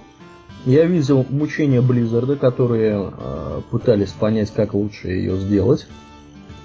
Э, в принципе, появление новой панели ресурсов связано с э, формированием новой механики, которая называется, м, дай бог памяти, э, Divine, Divine, Divine, Divine. Чего-то, по-моему, Divine. В общем, суть в чем? Суть в том, что теперь а, паладины, нанося особые, там, у них есть определенный перечень ударов, они могут э, стыковать как бы комбо-поинты, да, вот которые были, скажем, у разбойников у тех же самых, или у друидов кошек. Но эти комбо-поинты, они не привязаны к конкретной цели, то есть если ты цель замочил одну, ты их можешь использовать на другую цель. Или более того, можешь использовать там для лечения самого себя. Комбопоинтов этих три. Э, То ли Divine Masterity называется это дело. Ну, в общем, смысл в чем? Смысл в том, что э, при нанесении Hammer of Wrath, по-моему, или Hammer of, Hammer of Justice, не помню конкретно, как чего у нас там называется. В общем, суть в чем, что Crusader Strike дает один комбо-поинт. Это новый такой э, для, по крайней мере, паладинов-защитников новый удар. И если вот все-таки не ошибаюсь, Hammer of, Hammer of Justice.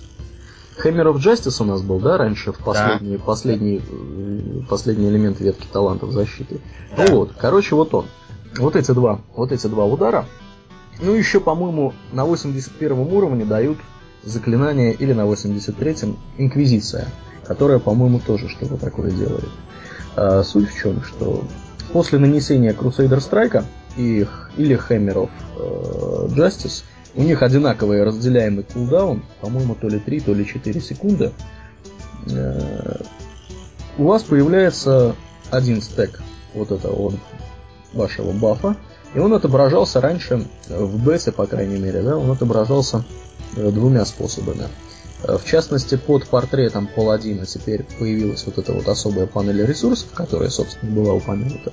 Это такая какая-то не то деревяшечка, не то костяшечка какая-то с какими-то рунами.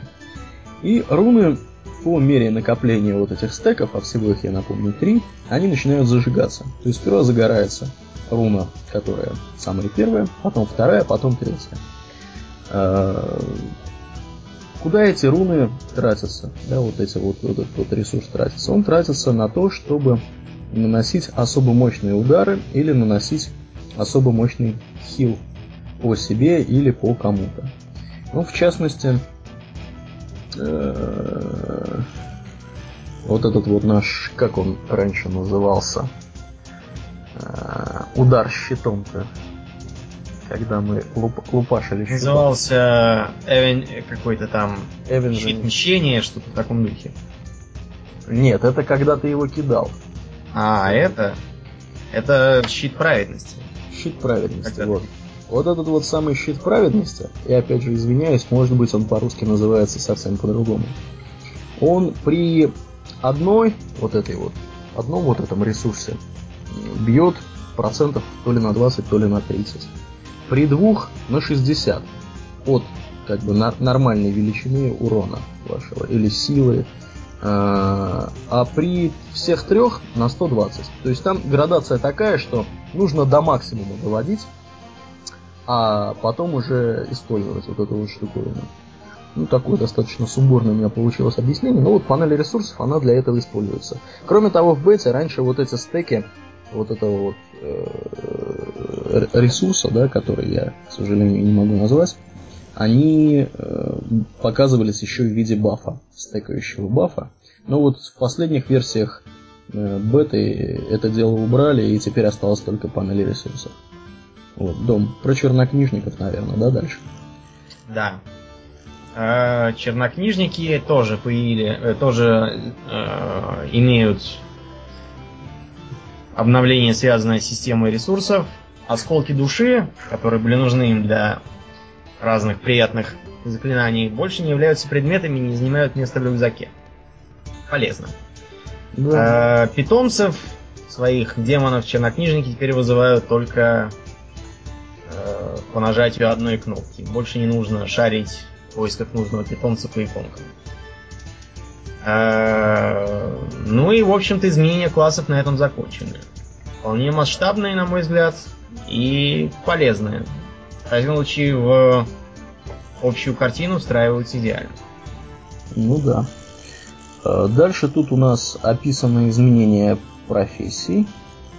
Э, в частности, пишут, что система символов изменилась, много классов символов добавлено, изменено или стало относиться к другому типу. О чем здесь идет речь? Несмотря на то, что я говорил, что вот мы про символы поговорим отдельно как-нибудь в другой раз, э, сегодня, ну вот я, по крайней мере, коротко да, скажу, что если раньше символы были двух видов, э, большие и маленькие, minor glyph и major glyph, да, по-моему, он назывался, или, или Primal да, minor glyph и major glyph. Major glyph, да. Теперь появилась третья разновидность глифов, что-то вот промежуточное, то есть он больше, чем minor, но меньше, чем major. Вот. И общее количество глифов теперь составляет 9 штук, то есть по 3 каждого вида. Э, глифы теперь изучаются таким образом, что вы можете изучить неограниченное количество глифов. А, как это, как это выглядит? То есть у вас есть что-то вроде книги глифов, куда вы изучаемый глиф как бы заносите заносит, то есть по мере изучения, да, вот вы изучили глиф, он у вас появился вот в вашем этом кружочке, который отвечает за глиф, и одновременно он попадает в книгу изученных глифов. Изученный уже глиф, если раньше можно было его заменить просто другим глифом, то теперь его нужно заменить специальной субстанцией, какая-то там порошок какой-то или еще что-то. Обещают его продавать по 10 золотых, если я не ошибаюсь, за штуку. И вот этим порошком можно потерять, посыпать вот этот глиф на старый и его заменить новым. Э, таким образом, в книге глифов, да, которая находится справа как бы вот, вот этого экрана с глифами, там такие три выпадающих списка. В ней можно изучить, в принципе, все глифы, которые касаются вашего класса, и потом по необходимости, то есть после того, как вы его изучили, насколько я понимаю, не обязательно идти покупать его еще раз. Если он уже изучен, достаточно вот этим вот пылью изничтожения старого глифа посыпать, и э, перетащить из книги изученных глифов новый глиф вот в это вот на место как бы старого только что удаленного. То есть механика немножко поменялась. Вот. Э, действительно, все глифы, ну, не все, но, по крайней мере, многие были э, переработаны. И, в общем-то, изменения там существенные. Конечно, они заслуживают более подробного описания э, в каком-то таком вот отдельном, отдельном выпуске. Вот. Значит, что у нас тут еще осталось по патчнотам? Давай-ка поглядим. Ну, интерфейс гильдии, понятно, изменился. Окно персонажа изменилось. На панели профессии появились новые функции сортировки и поиска. В окне заклинаний добавлена закладка профессии. Та-та-та. Та-та-та. Вот важная, важная, абсолютно очень важный пункт. При достижении нового уровня игроки больше не будут получать большинство желтых системных сообщений в чате. Когда раньше вам писали, ваша agility увеличилась на единицу, сила увеличилась на единицу, стамину на 2 единицы и так далее. Поздравляем, вы получили там уровень такой-то. Теперь это выглядит очень просто. При получении уровня посреди экрана вылезает достаточно симпатичная картинка, которая пишет о том, что так и так вы получили уровень такой-то, Через секунду она сменяется, значит, по одному показывается перечень новых полученных, возможных к изучению заклинаний. И если на этом уровне вам полагалось очко таланта, вам говорят, что у вас новое очко таланта. То есть теперь можно э, не бежать сразу к тренеру э, с целью посмотреть, что бы там можно у него было бы изучить, да, а можно просто посмотреть, абсолютно сразу, э, как бы, какие заклинания вот можно вот изучить сейчас. И более того, вот эти заклинания, которые недоступны, если раньше их просто в книге заклинаний не было видно, то теперь все недоступные пока что по уровню э, заклинания в книге заклинаний, которые пока не изучены, да, и которые пока нельзя изучить из-за низкого уровня, они видны сразу. И написано, на каком уровне они будут доступны. Так, что дальше пишут у нас? Интерфейс книги заклинаний был значительно улучшен, это да. Ну, тут еще некоторые незначительные изменения. А, в части графики улучшили систему прорисовки воды и лавы, динамический эффект солнечных лучей, поддержка нескольких мониторах и поддержка аппаратного курсора OpenGL для Windows. Ну, к сожалению, ничего не могу сказать, как с OpenGL под Windows обстояло дело до этого. Но с OpenGL под Linux, скажем, или под Ubuntu Linux я имел возможность поиграть, и там, там, да, там какие-то проблемы были. Не знаю, как сейчас там это все выглядит. Экспериментальная поддержка DirectX 11.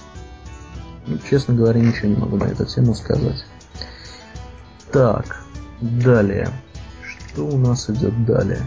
Ну, про то, что вот сейчас у нас изменилось, мы рассказали, да, про патч угу. 4, 4.0.1. А, значит, про патч 4.0.3 мы немножко скажем, да, но мы уже сказали, что там поменяются э, сами игровые области э, в стартовых вот этих зонах, да, Калимдор и Eastern Kingdoms. Более того, теперь же гномы и тролли, гномы, которые гномы, не гномы, которые дворфы, они будут mm-hmm. начинать в стартовых локациях совсем других. У нас же был не так давно замечательный ивент под названием «Освобождение Гномеригана», ну а у ордынцев, да. соответственно, был ивент под названием «Освобождение островов Эхо». Ну, ты что-то про освобождение Гномеригона наверняка ведь можешь сказать, да? Расскажи нам. Да, я могу даже сказать, что участвовал. Выглядело это следующим образом. Все желающие, достигшие определенного уровня, э, получали приглашение по почте от короля карликов Миккаторка. Да, Миккатор. И могли прибыть э, в кузню, чтобы там начать линейку квестов. Квесты включали в себя вербовку добровольцев из NPC карликов, потом э, привод их на место временного лагеря, тестирование боевых машин, заброс с э, гирокоптера специальных химических снарядов в вентиляционное отверстие Гномеригана, а потом э, участие в битве. Битва начиналась где-то каждые пять минут. Возглавлялась она самим Мехаторком. Э, и требовала занять аэродром, полевой лагерь и вход, собственно, Гномериган. После чего производился штурм. Выглядел он как десантирование с парашютами по неработающей шахте лифта вниз на Мериган и срочная эвакуация оттуда в связи с взрывом предателем термоштепселем особой химической бомбы. Как бы то ни было, карликам удается захватить входные области Гномеригана и основать там новую столицу. Поэтому стартовать они теперь будут там.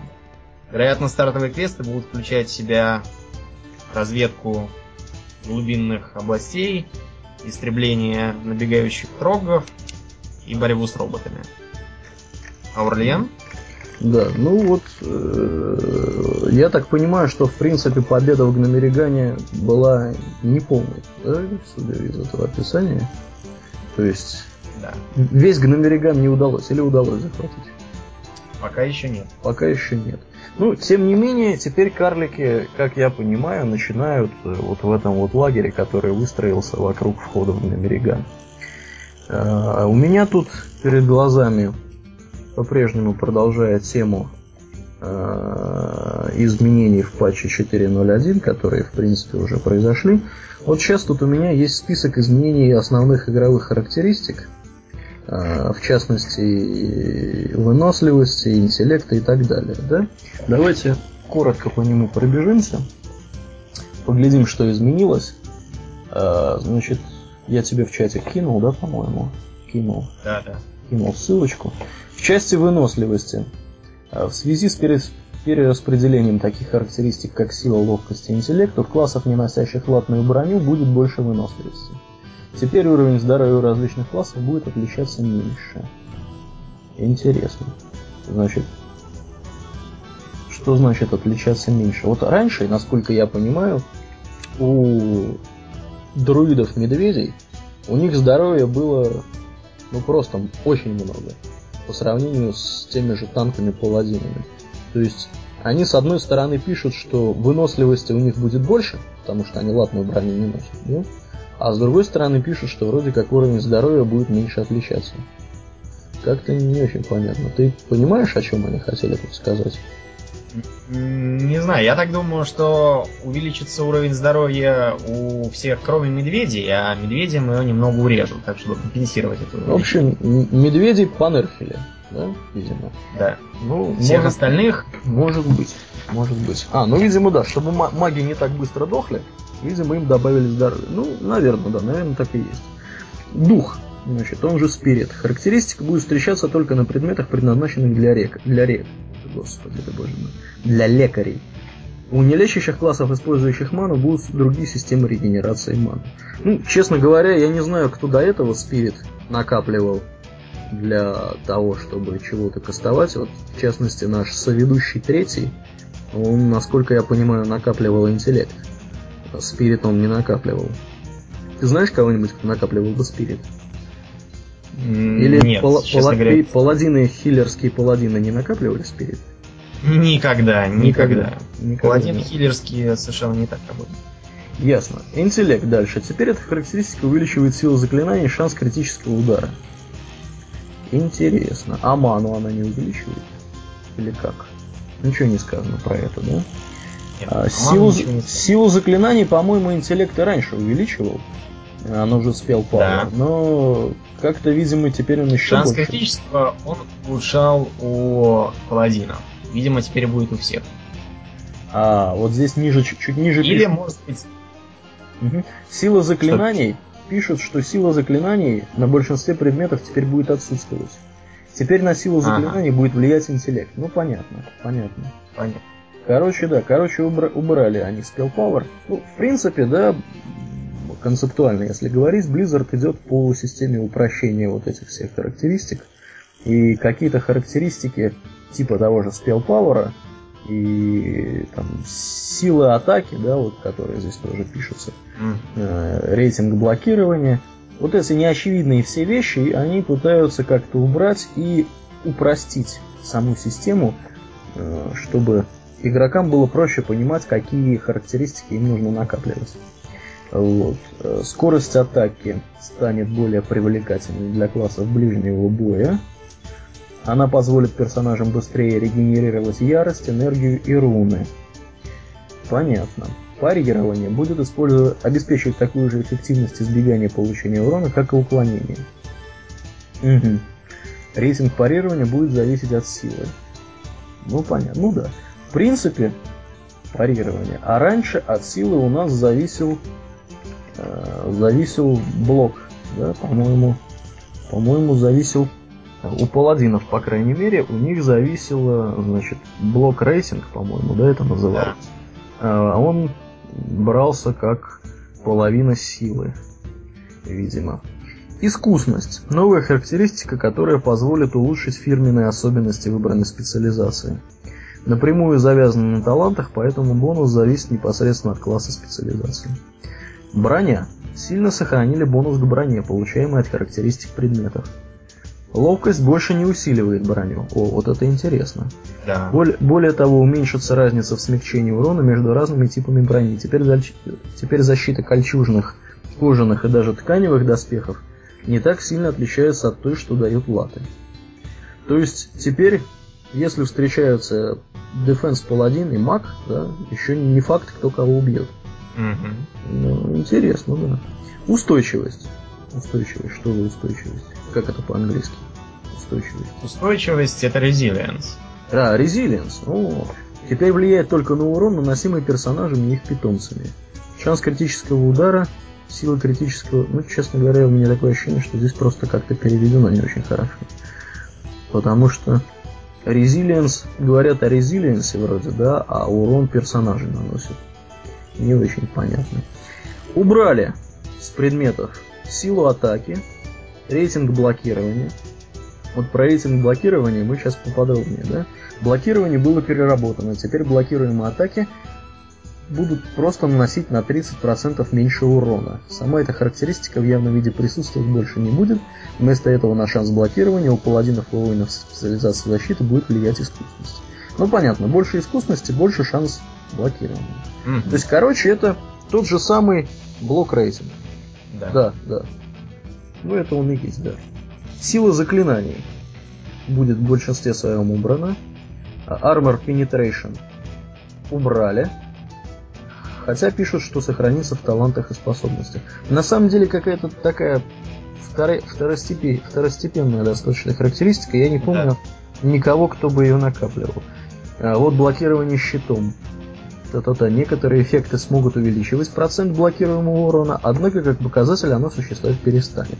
А, ну видимо будет рейтинг блокирования вместо вот этого блокирования щитом, потому что раньше, в принципе, у паладина, если я не ошибаюсь, блокирование паладина защитника э, блокирование, как бы уменьшение урона, оно чуть ли не из четырех состояло характеристик, которые да. нужно было через взвешенные коэффициенты складывать, чтобы понять, насколько сильно тебя будут лупить. Ну, это, конечно, был беспредел.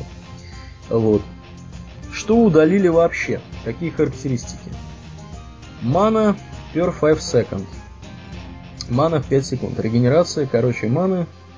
Э, удалили ее. Теперь вместо нее будет Спирит. Защита, она же Defense. Также будет удалена из игры. Танкующие классы будут становиться неуязвимыми критическим ударом за счет переключения на оборонительную стойку, власть крови, формы медведя или при использовании праведного неистовства. Праведное неистовство это... Это, нас... очевидно, Righteous Fury. Righteous Fury. А, ну понятно, да. Которая, э, если я не ошибаюсь, раньше отвечала за увеличение угрозы. Угрозы, да. Ну, логично. В принципе, логично. То есть это означает, что теперь э, критического удара вообще не получить будет, да?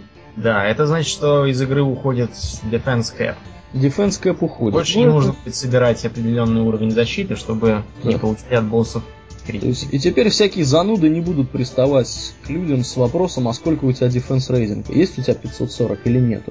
Да. Вот если нету, я с тобой не пойду в рейд, да, там, или я, я там не пойду с тобой в подземелье.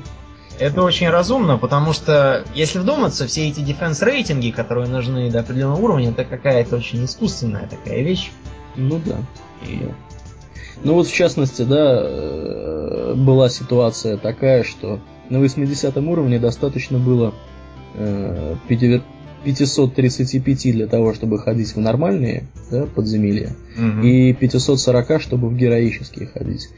Э, Вот у меня под конец, да, боюсь соврать, но уже было 500, то ли 580, то ли 570, то ли 500 вообще 90 этого дефенс рейтинга, при том, что я его, я его не знал, куда девать, и он что-то там как-то уменьшал, но в конечном итоге я на это все дело плюнул и просто стал камни, которые давали еще и к нему бонус, я их просто тупо стал менять на камни со стаминой. Ну, потому что он выше вот действительно 540 он был не нужен. И я только приветствую его удаление обеими руками. То есть мужики одобряют, скажем Мгм. так. Ранги заклинаний, это мы уже говорили. Их тоже того поперли. Навык владения оружием, вот это интересно. Тоже будет полностью удален из игры. Все классы будут начинать игру, обладая навыком владения всеми соответствующими классами видом оружия. Повышать эти навыки больше не придется. То есть теперь ситуация, когда на 80 уровне, да, ты там начинаешь э, пользоваться топорами, а до этого пользовался там, например, э, какими-то булавами. Начинаешь пользоваться, бьешь там по какому-нибудь глупому мобу и не попадаешь по нему. То есть теперь такого не будет, я так понимаю, да? Вроде как нет. Вроде как не будет.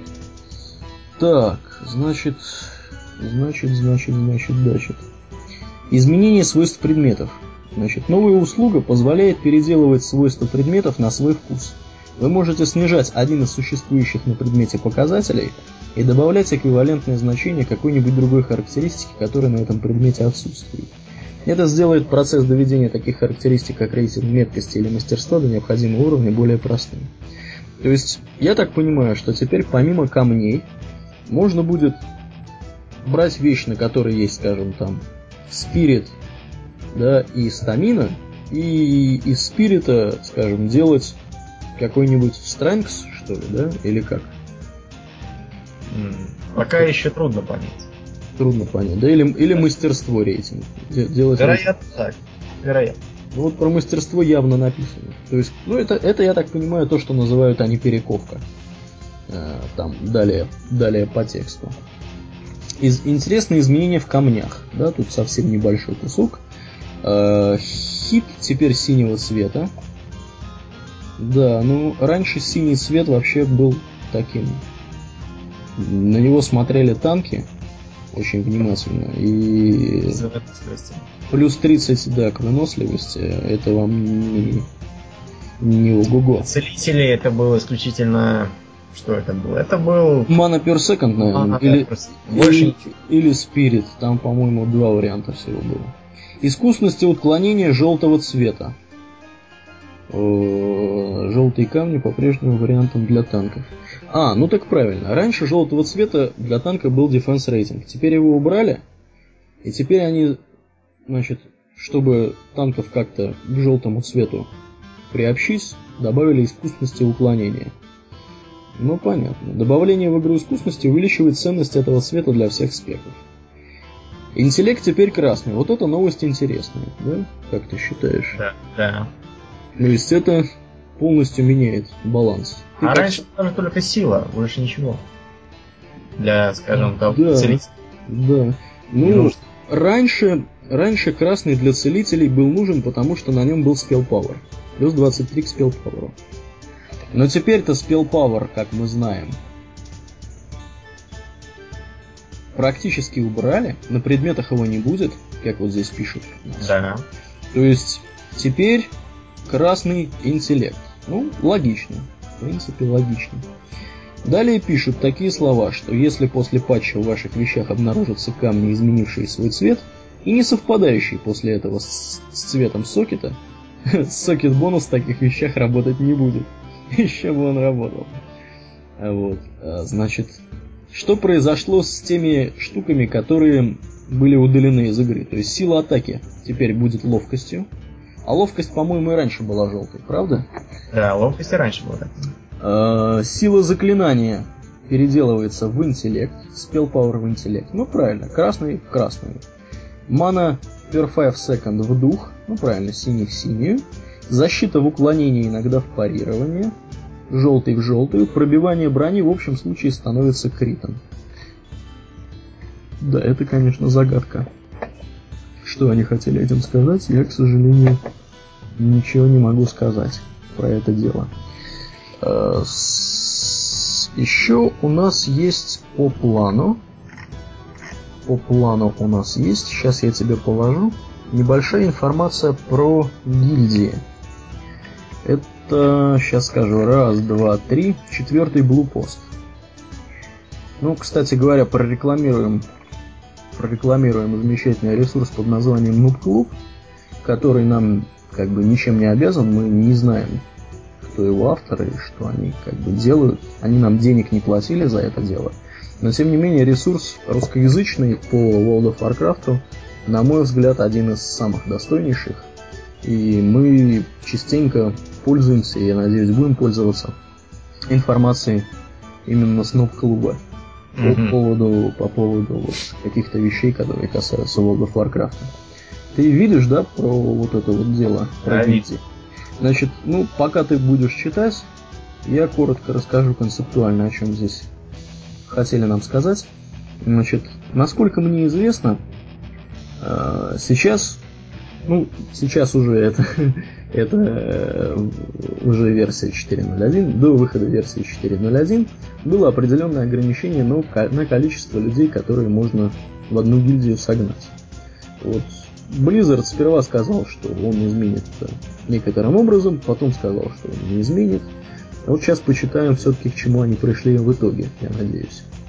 А, с обновлением 4.0.1, как ранее сообщалось, размер гильдии будет обнови... А, ограничен 600 представителями. Blizzard провели дополнительные расчеты в области нагрузки серверов и пришли к выводу, что могут увеличить максимальный размер гильдии до 1000 человек. Это означает, что гильдии, в которых состоит более тысячи участников, не смогут приглашать новых игроков до тех пор, пока размер гильдии не станет меньше установленного ограничения. Ну, в общем, таким вот образом, да? То есть, если у вас гильдия, которая содержит больше тысячи человек, кого-то позвать нового вы не сможете, пока не выгоните кого-то, да? Угу. Значит, ограничение установлено по причинам по нескольким причинам. Да.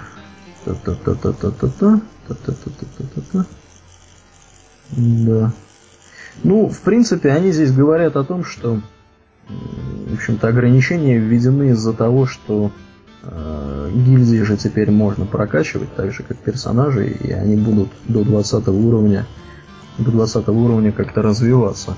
Поэтому, чтобы не давать особых преимуществ тем, у кого будет очень много народу, да, по сравнению с какими-то небольшими гильдиями, они, видимо, решили как-то это дело ограничить. Ты как, как вообще? Они пишут, чтобы обеспечить бесперебойную работу системы. Ну да. Как ты вот относишься? Я считаю, что это разумнее, потому что, как сообщается, раньше только 500 человек отображались в интерфейсе пользователя. И тогда особой нужды в ограничении не было. А теперь же все по-другому. И раз теперь развитие гильдии подразумевает скоординированные усилия, определяющие сложность системы, теперь э, нужно как-то это ограничить, иначе будет очень трудно отслеживать вклад каждого отдельного участника. Ну да, да. Это правильно. Так, ну, в принципе, я смотрю на часы и вижу, что мы уже наговорили более чем на два часа, да, с учетом того, что начали мы. Начали мы. Ну да, где-то больше двух часов. Я, может быть, что-то из этого порежу. Давай плавно будем закругляться. У нас наконец оставлено несколько буквально кратенько каких-то таких тем. В частности, у нас есть такая тема Э, не секрет, что порталы убрали из игры, которые были в Долоране да. в Шатресе. В частности, в частности, народ был, конечно, в шоке. То есть теперь из Долорана, скажем, прыгнуть вообще никак. Вот. Куда-либо. Но это сделано, видимо, для того, чтобы народ менее активно тусовался в Долоране. В принципе, почему все тусовали в Долоране? Понятно, да? Потому, Потому что, что Долоран... Да, да, да, можно было в любое место прыгнуть. Теперь, э, теперь, конечно, от этого будут выигрывать маги, которые, в принципе, не разучились делать порталы куда угодно, да, куда они выучили. Они делать порталы могут. Вот, а из городов порталы убрали. Ты как считаешь, правильно это? Действие? Считаю, что да, поскольку город это все-таки город, а не железнодорожный узел. Плюс ко всему появляется же возможность летать. Ну да. Теперь уже это будет не так ценно. Ну, это будет не так актуально. Еще одна небольшая новость, которую, которую я, в принципе, и на себе успел прочувствовать. Значит, э, вот как здесь пишут в нуб-клубе, э, вещь, которую некоторые тестеры катаклизма полагали багом, на самом деле таковым не является. Добывающие профессии теперь дают опыт при луте. Например, сорвал цветок и получил experience. Рыбная ловля, археология, распыление опыта не дают. Понятно. Ну, в принципе, да. Я это заметил, но я это заметил каким-то странным образом. Бегали мы с нашим третьим соведущим, которого сегодня, к сожалению, опять же нету. Вот. Он бы мог что-то сказать дельное на эту тему, наверное. Но, к сожалению, придется говорить мне. Бегали-бегали, заметили такую вещь. Я вот играю э, с Киннером Лезерворкером, да, по профессиям, Воргеном. А, он играет э, алхимиком-гербалистом. Так вот, когда я собираю, деру кожу с какого-то животного, опыт идет почему-то ему. Там в районе, ну, пяти, может быть, пяти очков опыта. Mm. Я не вижу, что мне опыт добавил. У меня вырос опыт за счет этого. А когда он собирает цветочки, то я вижу, что у меня там появляется там, вы получили 5 experience ов.